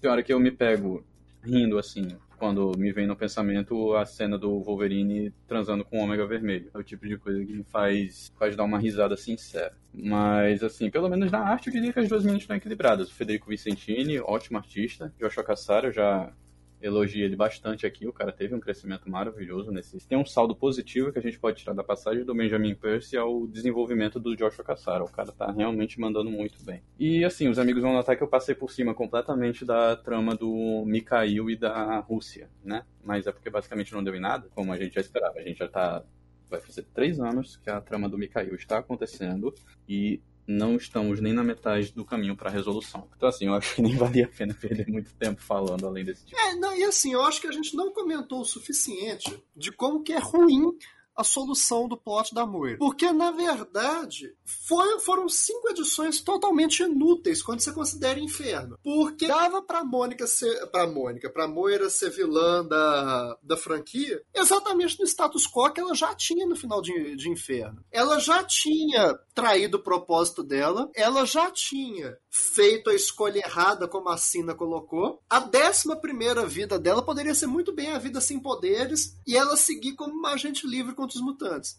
A gente teve cinco edições para Moira chegar exatamente no ponto que ela partiu como um sentinela ômega dos pobres, híbrido da, da falange. É ridículo isso. Não, não, tem a menor lógica da gente ter chegado nesse ponto. Não, isso aí eu achei completamente bizarro. Não foi um desenvolvimento que deu para sentir como orgânico. A Moira simplesmente tá lá, ela, tá, ela vai virar máquina. Ok, assim, dava para ter mantido ela como, como humana. Eu acho que teria um impacto maior se a gente mantivesse, se tivesse mantido ela como humana. Eu diria que os vilões máquinas que a gente tem já são satisfatórios. O Nimrod a Sentinela Sentinela Ômega. Assim, a gente vê a falta de. a falta completa de sutileza, né? Tipo, 10 Mortes 5 começa com um remake daquela cena da, da Moira e do Xavier no banco da praça, mas é simplesmente a, a Moira xingando o Xavier. Então eu achei a coisa mais, mais besta, mais juvenil, assim. Pra no fim das contas mostrar como realmente a, a sutileza não é o forte do Benjamin Percy. Eu não sei, talvez alguém me considere meio besta por pensar assim, mas eu gosto como tem essa veia meio, meio poética, assim, como o Hickman escreve algum dos vilões da franquia. Em Inferno 4, até hoje eu penso, eu ainda lembro do, do discurso que o Nimrod faz pro comandante lá da Orcs, né? Que ele eles dizem que estão dispostos a morrer pela causa, aí ele e a Sentinela Ômega dizem que eles já estão mortos, e o Nimrod fala, então, isso aqui é uma batalha de titãs, para aqueles que têm cujas ações têm consequências. E vocês, é como se vocês nem estivessem aqui. E aqui tá o quão pouco vocês importam e saem matando todos os humanos até que a luta se torna só entre eles dois e o Xavier. É o tipo de coisa que carrega impacto, é o tipo de coisa que, assim, com relativamente poucas palavras, você consegue passar uma, uma impressão boa do seu antagonista. Enquanto em 10 mortes a gente só tem a Moira correndo de um lado pro outro, desesperada, matando gente aleatoriamente, aquela cena terrível dela com o Banshee, que eu já mencionei, pra no fim das contas acabar com ela xingando o Xavier e virando máquina. Então, tipo, foi uma decaída muito grande, infelizmente. Eu acho que o problema que você tá falando aí é exatamente, resume tudo, é a falta de sutileza do Benjamin Percy. Ele é uma carreta bitrem andando numa loja de porcelana. Dá para entender onde que ele queria chegar aí. Porque no final de Inferno, a gente tem a compreensão da Moira que mutantes, que mutantes sempre vão perder. E aí a gente também tem, a partir de Inferno e de, de House of X, Powers of Ten, que a, que a Moira teria 10 vidas, talvez 11, se ela fizer a escolha certa no fim. Então o que, que a gente depreende disso? A gente depreende disso que a Moira sabe que os mutantes sempre vão perder e que a pós-humanidade que vai vencer. Logo que o Percy quis mostrar aí é que a escolha certa da Moira na, na visão dele para poder ter a décima primeira vida é ajudar a pós-humanidade a vencer. Aí como que o Percy mostra essa escolha? Com a Moira, com a Moira robô saindo da tumba. Porque realmente isso é um, é um desenho de plot muito bom. O cara, ele tem uma total falta de sutileza. E não é aquela falta de sutileza do Remender, por exemplo, que é boa no final. Que o Remender compensa a falta de sutileza com outras virtudes. Ele não. Ele simplesmente faz o negócio escroto por ser escroto. É, eu acho que falta uma sinceridade que, por exemplo, a gente vê em trabalhos como o do Gartienes. A gente vê, tipo, a gente já conversou sobre isso até uma vez em relação a Preacher.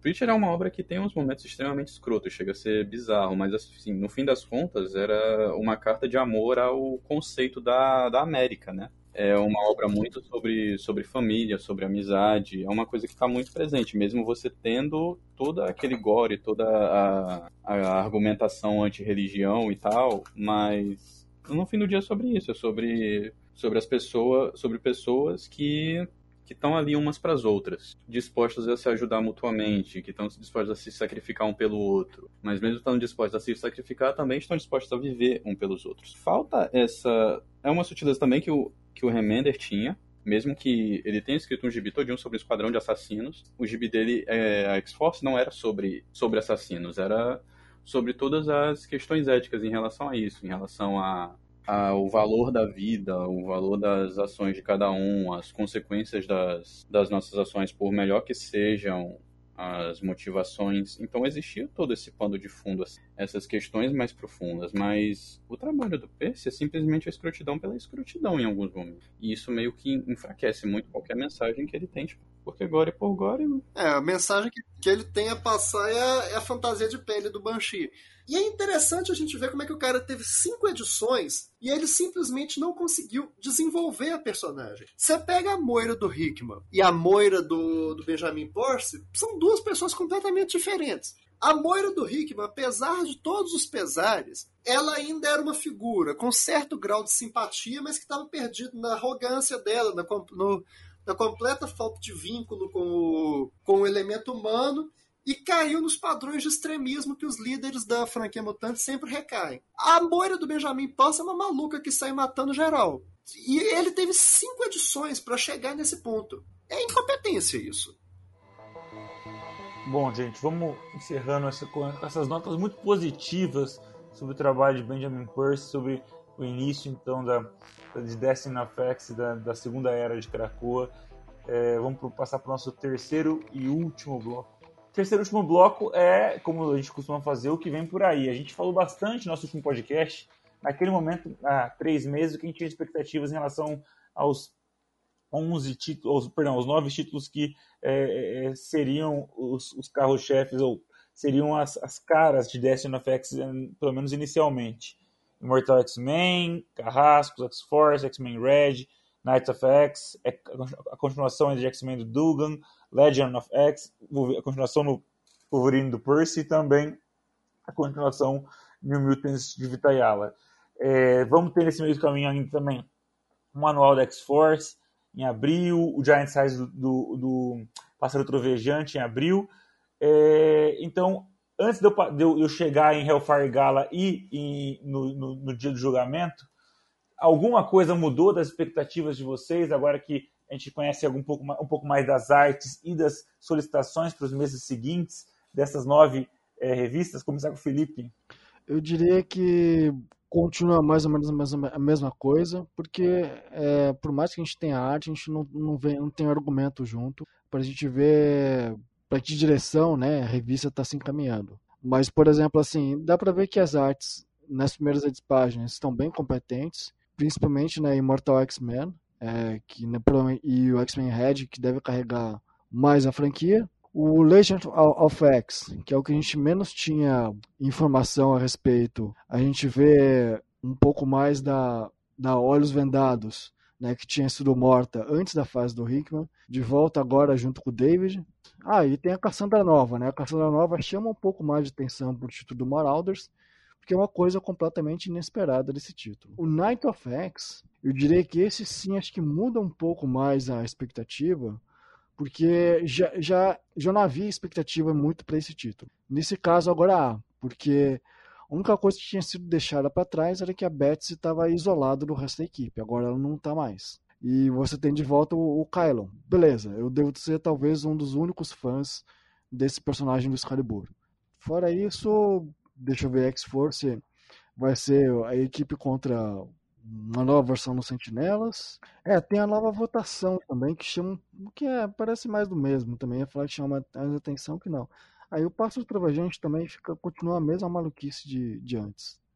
Né, o, esse novo uniforme dele não, não convence. Então, eu mantenho que realmente não tenho mais nenhuma expectativa assim extremamente positiva para nada que venha do Benjamin Percy. Eu acredito, eu espero realmente que ele aumente o fator bizarrice. Eu acho que a gente eu estou basicamente esperando o momento que o Romulus vai voltar de verdade para a franquia e Benjamin Percy foi o escolhido.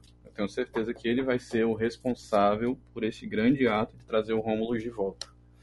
E nós estaremos todos aqui para ler. Então, assim, é a única coisa que eu tenho para esperar do trabalho desse homem. Knights of X, eu continuo como o único defensor eterno da Tiny Howard. Eu acredito que vai ser uma. Provavelmente vai ser uma mini ou uma maxi série, né? Porque a gente sabe que o status quo do, de Krakoa ter perdido o nome Excalibur vai ser só temporário, já que dentro da história eles perderam o nome Excalibur para a Grã-Bretanha, e eu acredito que vai ser só uma história para eles recuperarem isso e derrubarem o Merlin. Então deve ser no máximo uma maxi-série. Então tô tranquilo, acho que vai ser uma história fechadinha que vai conseguir entregar a proposta. Legion of X, mesma expectativa positiva. Sou um grande fã do Cy Spurrier desde a época de, de X-Men Legado, quando ele escrevia o, o gibi com Legião como protagonista, depois X-Force dele, eu gostei bastante, mesmo que tenha sido cortado antes do tempo. Eu acredito que com o trabalho que ele já apresentou em Way of X e na, na One Shot do Massacre, ele vai conseguir continuar conduzindo bem tanto os personagens quanto a história que ele quer produzir de questionamentos quanto à natureza de Krakoa. Eu tinha mencionado anteriormente que eu tinha expectativas bem positivas em relação aos três títulos com X-Men no nome, né? Que é o do Tuga, Immortal, Immortal X-Men do Kieron Gillen e X-Men Red do Al Ewing. Eu mantenho a mesma, o mesmo prognóstico positivo. Eu acredito que vão vão ser os três gibis que vão guiar mais a, a história da franquia daqui para frente, em todo esse período de Destiny of X. Particularmente porque, cara, o Gillen tem entregado, tem entregado um trabalho maravilhoso em Eternos. Eternos tem sido um dos meus gibis de equipe favoritos da, da Marvel atual, junto com X-Men do Dugan e Vingadores para Sempre do Jason Aaron, que inclusive é tudo que os Vingadores de fato dele deveriam ser e não conseguem. Então, assim, o meu prognóstico para ele é bem. para Imortal é bem otimista. X-Men do Dugan tem, tem estado numa, numa subida constante. Eu acredito que o gibi vai continuar melhorando, ou se não chegar a melhorar, pelo menos não vai. não deve decair no futuro próximo. Eu espero que a. a eu imagino que a composição do time não vai mudar muito, mesmo depois do, do baile do Clube do Inferno. Mas aguardemos, né? E X-Men Red do Al Ewing. Eu gosto muito do trabalho do Young faz muitos anos, faz sete anos que eu comecei a ler do trabalho dele. Tenho sido fã do cara. Eu acredito que mesmo ele tendo se perdido no final de Sword, agora que ele já tem uma, uma trama bem estabelecida desde o começo, ele não vai não vai se desviar muito em X-Men Red como foi em Sword. É só a gente torcer para em nenhum momento o, o Marvel Azul se envolver na história, porque a gente sabe que quando se trata desse personagem, o Ewing tem absolutamente nenhum foco.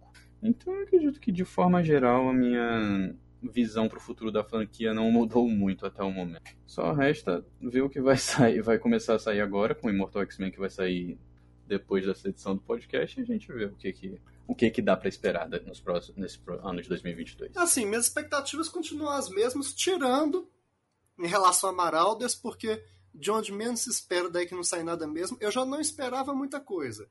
Depois de ler o anual, aí que eu já não espero nada mesmo. Eu sigo, sigo com o Henrique para falar de Hellfire Gala e já faço o anúncio de que o nosso próximo programa vai ser daqui a mais ou menos três meses, depois que rolar o Hellfire Gala, porque eu entendo que é um ponto também de, de virada na, nessa mesma data que nós teremos é, o Eve of Judgment, que é o prólogo, basicamente, do que o Gillan vai escrever para o dia do julgamento, para Avengers, para X, né? Avengers X-Men Eternals Judgment Day. Então, daqui a três meses vocês voltam aqui então, para a gente falar sobre o julgamento, mas a data é 29 de junho, é quando também sai o, o, o baile de galo deste ano. Entendo que teremos é, o anúncio do novo integrante da equipe, como o Felipe falou, uma vota, rolou a votação e agora a gente está esperando o que, é, quem é que foi o escolhido para ingressar na nova equipe de X-Men. Não está claro para mim se é, vai haver um, uma formação completa né, daquela equipe, ou seja, mesmo aqueles que faziam parte, que fazem parte hoje da equipe, podem acabar deixar de, deixar de fazê-lo, outros personagens surgirem que não estavam é, nem submetidos à lista de votação, se ainda a gente, acho que a gente tem que esperar um pouco para ver, e o que mais esperar então de plot central para Refargala, o que eu entendo é que não vai, o que não vai acontecer. É uma é, 15 edições, 16 edições como aconteceu no ano passado, girando em torno do, do Hellfire Gala. Acho que agora vai ser uma edição muito mais pontual. E aí, Henrique? É, assim, eu vou ser sincero que esse Hellfire Gala me desanimou um pouco, porque me pareceu aquela clássica, aquele clássico problema de não queremos nos afastar do status quo que o Hickman criou, por isso vamos repetir o que ele fez e deu certo. Eu acho que tá meio cedo para ter um, Hellfire Gala depois do primeiro ter sido tão marcante, mas pelo menos esse aí foi resumido a um bom shot. Embora eu tenha gostado da capa, a capa me pareceu, me pareceu boa. Agora, eu imagino que a única a única função do Hellfire Gala mesmo deva ser introduzir o novo integrante. Embora, caso que eu suspeite se concretize da gente estar tá caminhando para um distanciamento do Ciclope com o status quo de Krakoa, acho que a proeminência dele na capa pode ser algo nessa, nessa direção por aí. Meio que deram a entender que vai ter alguma mudança assim de status quo além da eleição, mas eu não estou levando muita fé em relação ao Rafael Galo. Eu só estou esperando realmente a eleição. Talvez a gente veja alguma coisa no âmbito da, da questão de, de mudanças na relação internacional de Krakoa com um país como a Rússia, né?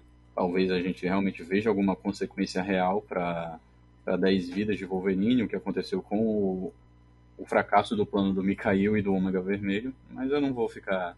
Eu vou esperar sentado por isso. Mas de forma geral, eu acho que não vai, não vai ter oferecer tanto quanto, quanto o, o baile do ano anterior, né? Porque querendo ou não, não dá para você ir, não dá para você ir muito acima da de terraformar um planeta inteiro e instituir como a capital do sistema solar. Eu acredito que não tem não tem realmente condição de ser algo maior do que foi ano passado, mas assim, como eles já estavam dizendo desde o começo que ia ser uma tradução anual, então agora a gente vai ter que aguentar. Pelo menos acho que vai ser boa. Eu, quanto a isso, eu tô tranquilo. Por um momento, agora que você falou esse negócio da Rússia, antes de fazer o gancho com o Omega Vermelho, o Bicail, eu fiquei pensando, será que vamos trazer as questões do mundo real agora para as histórias igual houve com, com a, a, a divisão, entre aspas, do mundo é, de quem seria aliado e quem seria inimigo de Krakow e quem não aceitaria, então, não só deixar que os mutantes partissem para Krakow, como não, não, não, não, gostaria de estabelecer relações é, comerciais para receber aí as, os portais e os remédios de, de, de Krakow. Então, é, na hora que você falou, me deu um tique assim, será que, não, que tudo isso que está acontecendo agora é, no cenário geopolítico mundial não pode também é, afetar os rumos desses plots envolvendo a Rússia? fiquei pensando com isso, fiquei com isso na cabeça aí. É, claro que depende do editorial, depende da competência, depende do papel social que a Marvel quer cumprir nessa, né, nessa questão, em, em, em meio a, a, sanções de todos os tipos. Então, fiquei com isso na cabeça aí. Na hora que você falou, me deu essa, me acendeu isso aí. Então, quero deixar registrado que não acharia estranho se, se tomassem, se politizassem bastante essa discussão também, aproveitando a centralidade dos plots, entre aspas, russos para as histórias dos X-Men. Eu acho que deve seguir sim, mas o problema é que quem vai seguir vai ser o Benjamin Porce. Exatamente, é a competência é, em xeque. É, porque assim, essa questão da Rússia, eu acho que já começou por causa da, do suposto alinhamento que, do alinhamento que o Donald Trump teria com o, com o Putin, né? Quando o Krakow começou, a gente ainda estava no meio do governo Trump, então eu acredito que tem influenciado muito a decisão de colocar a Rússia e os mutantes russos, consequentemente, como antagonistas. Eu acredito que, se for acontecer alguma coisa, provavelmente vai se intensificar, realmente, como o Henrique falou, e vai ser nas páginas do Benjamin Percy. Então, a gente já sabe a sutileza com a qual vai ser tratado, né? Vocês já podem, já sabem o que esperar.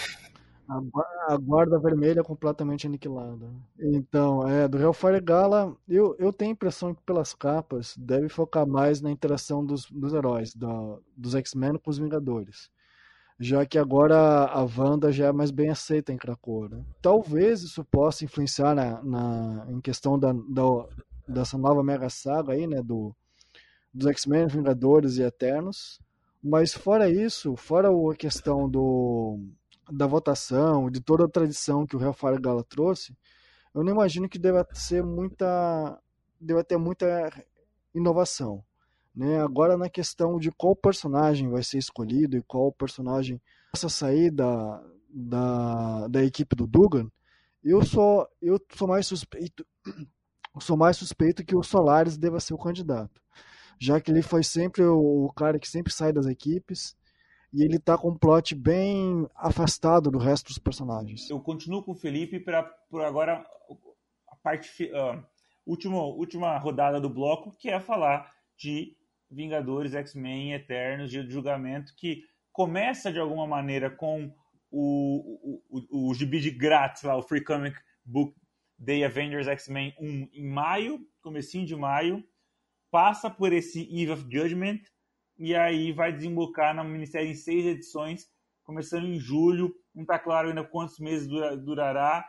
Entendo que a gente tem aí pelo menos uns dois meses rolando, é, julho e agosto, que é, um pouco mais. Também não, tão claro, não estamos claros ainda em termos de tie quais histórias. Eu entendo que Mortal X-Men e Eternos certamente terão tie-ins é, dessa saga. Não estão claros também se terá alguns outros gibis é, como a gente teve em outras sagas anteriores é, de spin-offs limitados, como a gente teve, por exemplo, o, o AVX Versus lá, que tinha que, que, corria em paralelo com a trama, como a gente já teve uma série de outras é, sagas. É a grande saga é, da Marvel para o ano, é, rolando então no verão.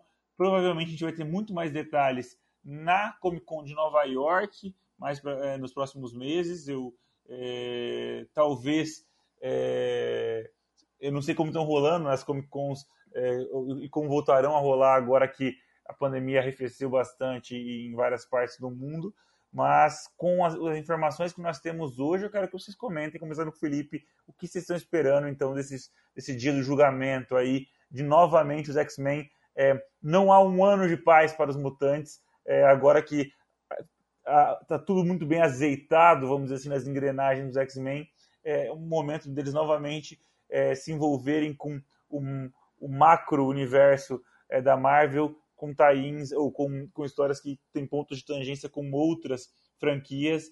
E mas me parecendo com um plot que novamente eles estão eles, eles, eles transitam entre vítimas e vilões assim e dificilmente conseguem se consagrar como verdadeiros heróis principalmente com uma, uma revista que tem vinga num, num, é, numa numa saga que tem Vingadores no meio Vai lá, Felipe. É, eu confesso que assim, como eu sou, não sou já muito fã dessa fase dos X-Men vs Vingadores, eu confesso que eu não boto muita fé nessa nova Mega Saga. Principalmente porque, né, se for levar em conta também que os Vingadores atuais são do Aaron e não são lá grande coisa, o resto o Kieran Gillan salva a gente nessa Mega Saga. Né? Porque ele está escrevendo um bom trabalho nos Eternos e assim como a gente já falou no outro podcast, a gente bota a fé de que ele faça também um bom trabalho dos X-Men. Uma boa caracterização, pelo menos. É, só que aquilo, né? Mega Saga tem esse grande problema de vão ver muitos personagens e não ir, no final das contas, para lugar nenhum, ou às vezes não ter nenhum grande desenvolvimento além do final, né, com alguma mudança de status, quo. É, só que eu diria que, assim, além dos do Celestiais, que pode ser talvez um ponto de virada que quase nunca foi reutilizado desde a época do Jack Kirby nos anos 60 na Marvel. A gente tem aí também a interação com os X-Men com a Fênix, que está com a, com a Echo, né? que está nos Vingadores agora. Talvez isso possa singularizar ou triangularizar alguma relação com o Cosmo, o Cosmo da Marvel, o lado cósmico da Marvel pode ser interessante, pode trazer alguma mudança significativa, já que são poderes é, globais, né, que podem afetar o mundo inteiro de uma única vez. Mas envolvendo a questão mais terrena, em disputa entre X-Men versus Eternos, só porque agora, por algum motivo esquisito, os Eternos acham que os mutantes são derivados dos deviantes, é muito esquisito. Principalmente de ser algo que eles tenham demorado talvez séculos para perceber né? Mas assim, vale ressaltar que teve uma história uma vez do Belasco em que ele mostra um, um pouquinho da, da história de Lemúria envolvendo os mutantes, que a princípio tem lá traçado o, onde os mutantes estavam naquela época, né? Como, basicamente como escravos dos, dos deviantes, assim como os humanos. Né? Então, assim, não me parece ser alguma coisa muito significativa, ainda que a Marvel vai se taxar isso como uma grande mega saga, algo grandioso. Eu não boto muita fé, não. Assim, é, eu tô, como eu tô gostando muito do trabalho do Gillen nos Eternos, eu tô relativamente tranquilo para dia do julgamento. É, eu entendo que não vai ter tanta interferência assim de, de outros escritores além do, do Gillen e do, do Dugan a princípio. Mas a gente sabe que a história principal está por conta do Gillen, o que é, para mim, é uma coisa ótima é, a construção que ele tem feito, o, tanto que ele acrescentou para os Eternos, para mim tem sido um saldo extremamente positivo. Então eu tenho uma boa expectativa para essa história. Assim, o problema para mim é mais a questão de que, por tradução, por tradição, não costumam ser exatamente histórias, histórias assim legais, né, com saldo positivo no geral. Principalmente para os X-Men que só entram em, em saga assim de herói contra herói para apanhar de forma geral, eu acredito que, a não ser que haja realmente uma grande intervenção editorial, eu acho que o Gillen consegue entregar um bom trabalho dentro dessa, dentro dessa proposta de história. Ah, minhas expectativas são as melhores possíveis. O trabalho do Gillen em Eternos é brilhante. Ele está fazendo, acho que a melhor edição mitologia dos Eternos desde o, desde o Kirby desconsiderando aquela enganação do Gaiman. Não, não enganação, eu adoro o Gaiman, mas os Eternos do Gaiman foram enganação. Bom frisar isso. E eu acho que faz sentido trazer os X-Men nesse contexto, justamente por conta da, da questão da imortalidade, que é um ponto que vem sendo forte em Eternos do Gillen, e é um dos cernes dessa nova era de Krakoa. Então faz sentido um encontro entre os dois grupos em algum momento. E eu acho que vão mexer especialmente nessa questão da origem dos mutantes. Com certeza foi explicitar o vínculo com experimentações dos celestiais, etc. E eu acho que é uma coisa bem-vinda, acho que é uma coisa que encaixa bem. Na condução do Gillen, especialmente. Eu já estou muito ansioso por Immortal X-Men, ainda mais agora com os detalhes da estrutura, que cada uma das 12 primeiras edições vai ser centrada em um dos líderes mutantes. Então esse cross vai, vai se encaixar bem. E diferentemente dos amigos, eu sou um defensor dos Vingadores do Aaron, que é um gibi bobo na medida certa. Então é um blockbuster que a gente merece. Mas sob o controle do, do Gillen, o Cross promete. Ainda mais que vai ser curto, seis edições. Então eu acho que vai mexer bem com o passado dos mutantes e amarrar, e amarrar legal pro futuro. É isso aí, gente. A gente. Eu imaginava que seria um podcast menor, mas deu pro pessoal aí lavar a alma criticando Benjamin Percy, que é sempre válido também, não, não faz mal a a ninguém acho que ajuda a, a, estabelecer a base esperada para todos os fãs mutantes. A gente não pode aceitar é, um tipo de trabalho como o de Benjamin Percy nessas duas minisséries como é, o pontapé para uma, um novo momento da franquia. Eu continuo sendo bastante cauteloso. Eu já vim falando isso nos dois últimos podcasts. É claro que eu quero ver o trabalho do, do Gillen, mas eu continuo sendo muito, muito cauteloso com o que vai acontecer na franquia Mutante.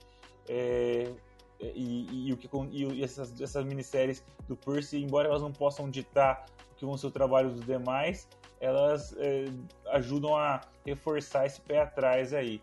Mas foi muito legal participar com vocês. Já prometi, já dei a data. Daqui a três meses a gente vai voltar para falar Destiny of X, o começo, cobrir todas, tudo que saiu entre abril e junho, nessa, em, o final de março, né? Porque agora já 30 de março já tem Mortal X-Men.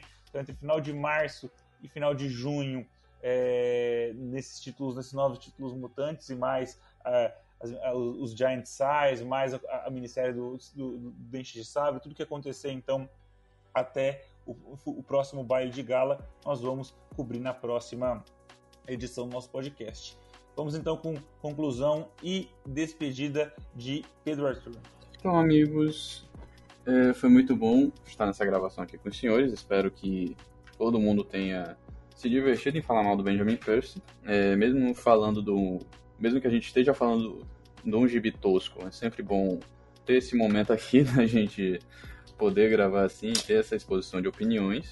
Eu espero que os próximos meses da franquia sejam frutíferos para a gente ter coisas boas para falar, né? Para variar um pouco, até porque o clima no país já não, e no mundo como um todo já não tem estado exatamente agradável. Então é bom a gente ter um pouquinho de leveza, né? Então é isso, amigo. Só lembrando que no momento que nós estamos gravando, o maior, o maior diretor do século XXI e seu filme Duna já ganharam, acredito eu, que seis Oscars. Então eu estou bastante feliz nesta noite. Eu estou com uma tranquilidade absoluta. É, vão, são, são seis e. Não. E, não, e ainda falta só o melhor filme, não, não vai levar melhor filme, então ficarão no seis. É, eu acho que vai ficar nos seis mesmo, mas assim, eu já estou muito feliz aguardei muito por essa adaptação de Duna e correspondeu às minhas expectativas e eu acho que o Villeneuve merece o um mundo. Se eu pudesse dar o um mundo a esse homem, seria no instante. E é isso, amigos. Eu espero que os senhores tenham aproveitado esse momento do podcast, espero que o próximo seja ainda melhor e é isso. Abraço a todos e até a próxima. Felipe, você? Opa, abração aos amigos, é, os amigos e os ouvintes. É, é sempre bom estar aqui podendo falar de X-Men. Espero que, assim como o amigo Arthur, que os próximos meses tragam bons gibis para a gente aguentar é, tudo que está acontecendo aí de adversidade aí no mundo e que a gente possa aí aproveitar, né, um pouco mais, já que a pandemia já baixou um pouquinho, aproveitar sair um pouquinho também, né? Então, aguardo vocês aí até três meses. É um prazer sempre gravar com vocês aí. Abração. E finalmente, Henrique Bracarense. Bom, amigos, é, a gente realmente tem uma mudança de paradigma quando a gente fala mal de um gibi, igual a gente falou mal do, do Benjamin Post, que é uma obrigação moral de cada ser humano, esse, esse belo filler de dois meses aí, enquanto que Aaron Gillen se prepara para vir salvar a humanidade, mas a gente ainda permanece esperançoso. Compara isso lá com aquela época temerosa dos inumanos, como é que a gente falava derrotado no podcast. Aqui a gente está indignado, mas é indignação do bem. Então isso me faz feliz. Também, como amigo Pedro Arthur, eu acho que Denis Villeneuve merece o mundo. Poucos filmes feitos nos últimos 20 anos são tão bons quanto Incêndios, mas eu confesso que ainda não vi Duna, porque eu me sinto indignado de ver um filme que acaba na metade da história, eu tenho que ver a outra metade daqui a 5 anos, então não assisti porque é enganação. Eu vou esperar sair Duna 2, a missão continua. E é, e é isso. É, parece que é ano que vem já, né? Então calma, não precisa ser 5 anos. Ah, então ano que vem eu assisto. Eu assisto o primeiro, mas é isso, excelente discussão com os amigos. É, espero já no próximo podcast já sacramentar a liderança do Galo na fase liderança geral da, do Galo na fase de grupos. E é isso.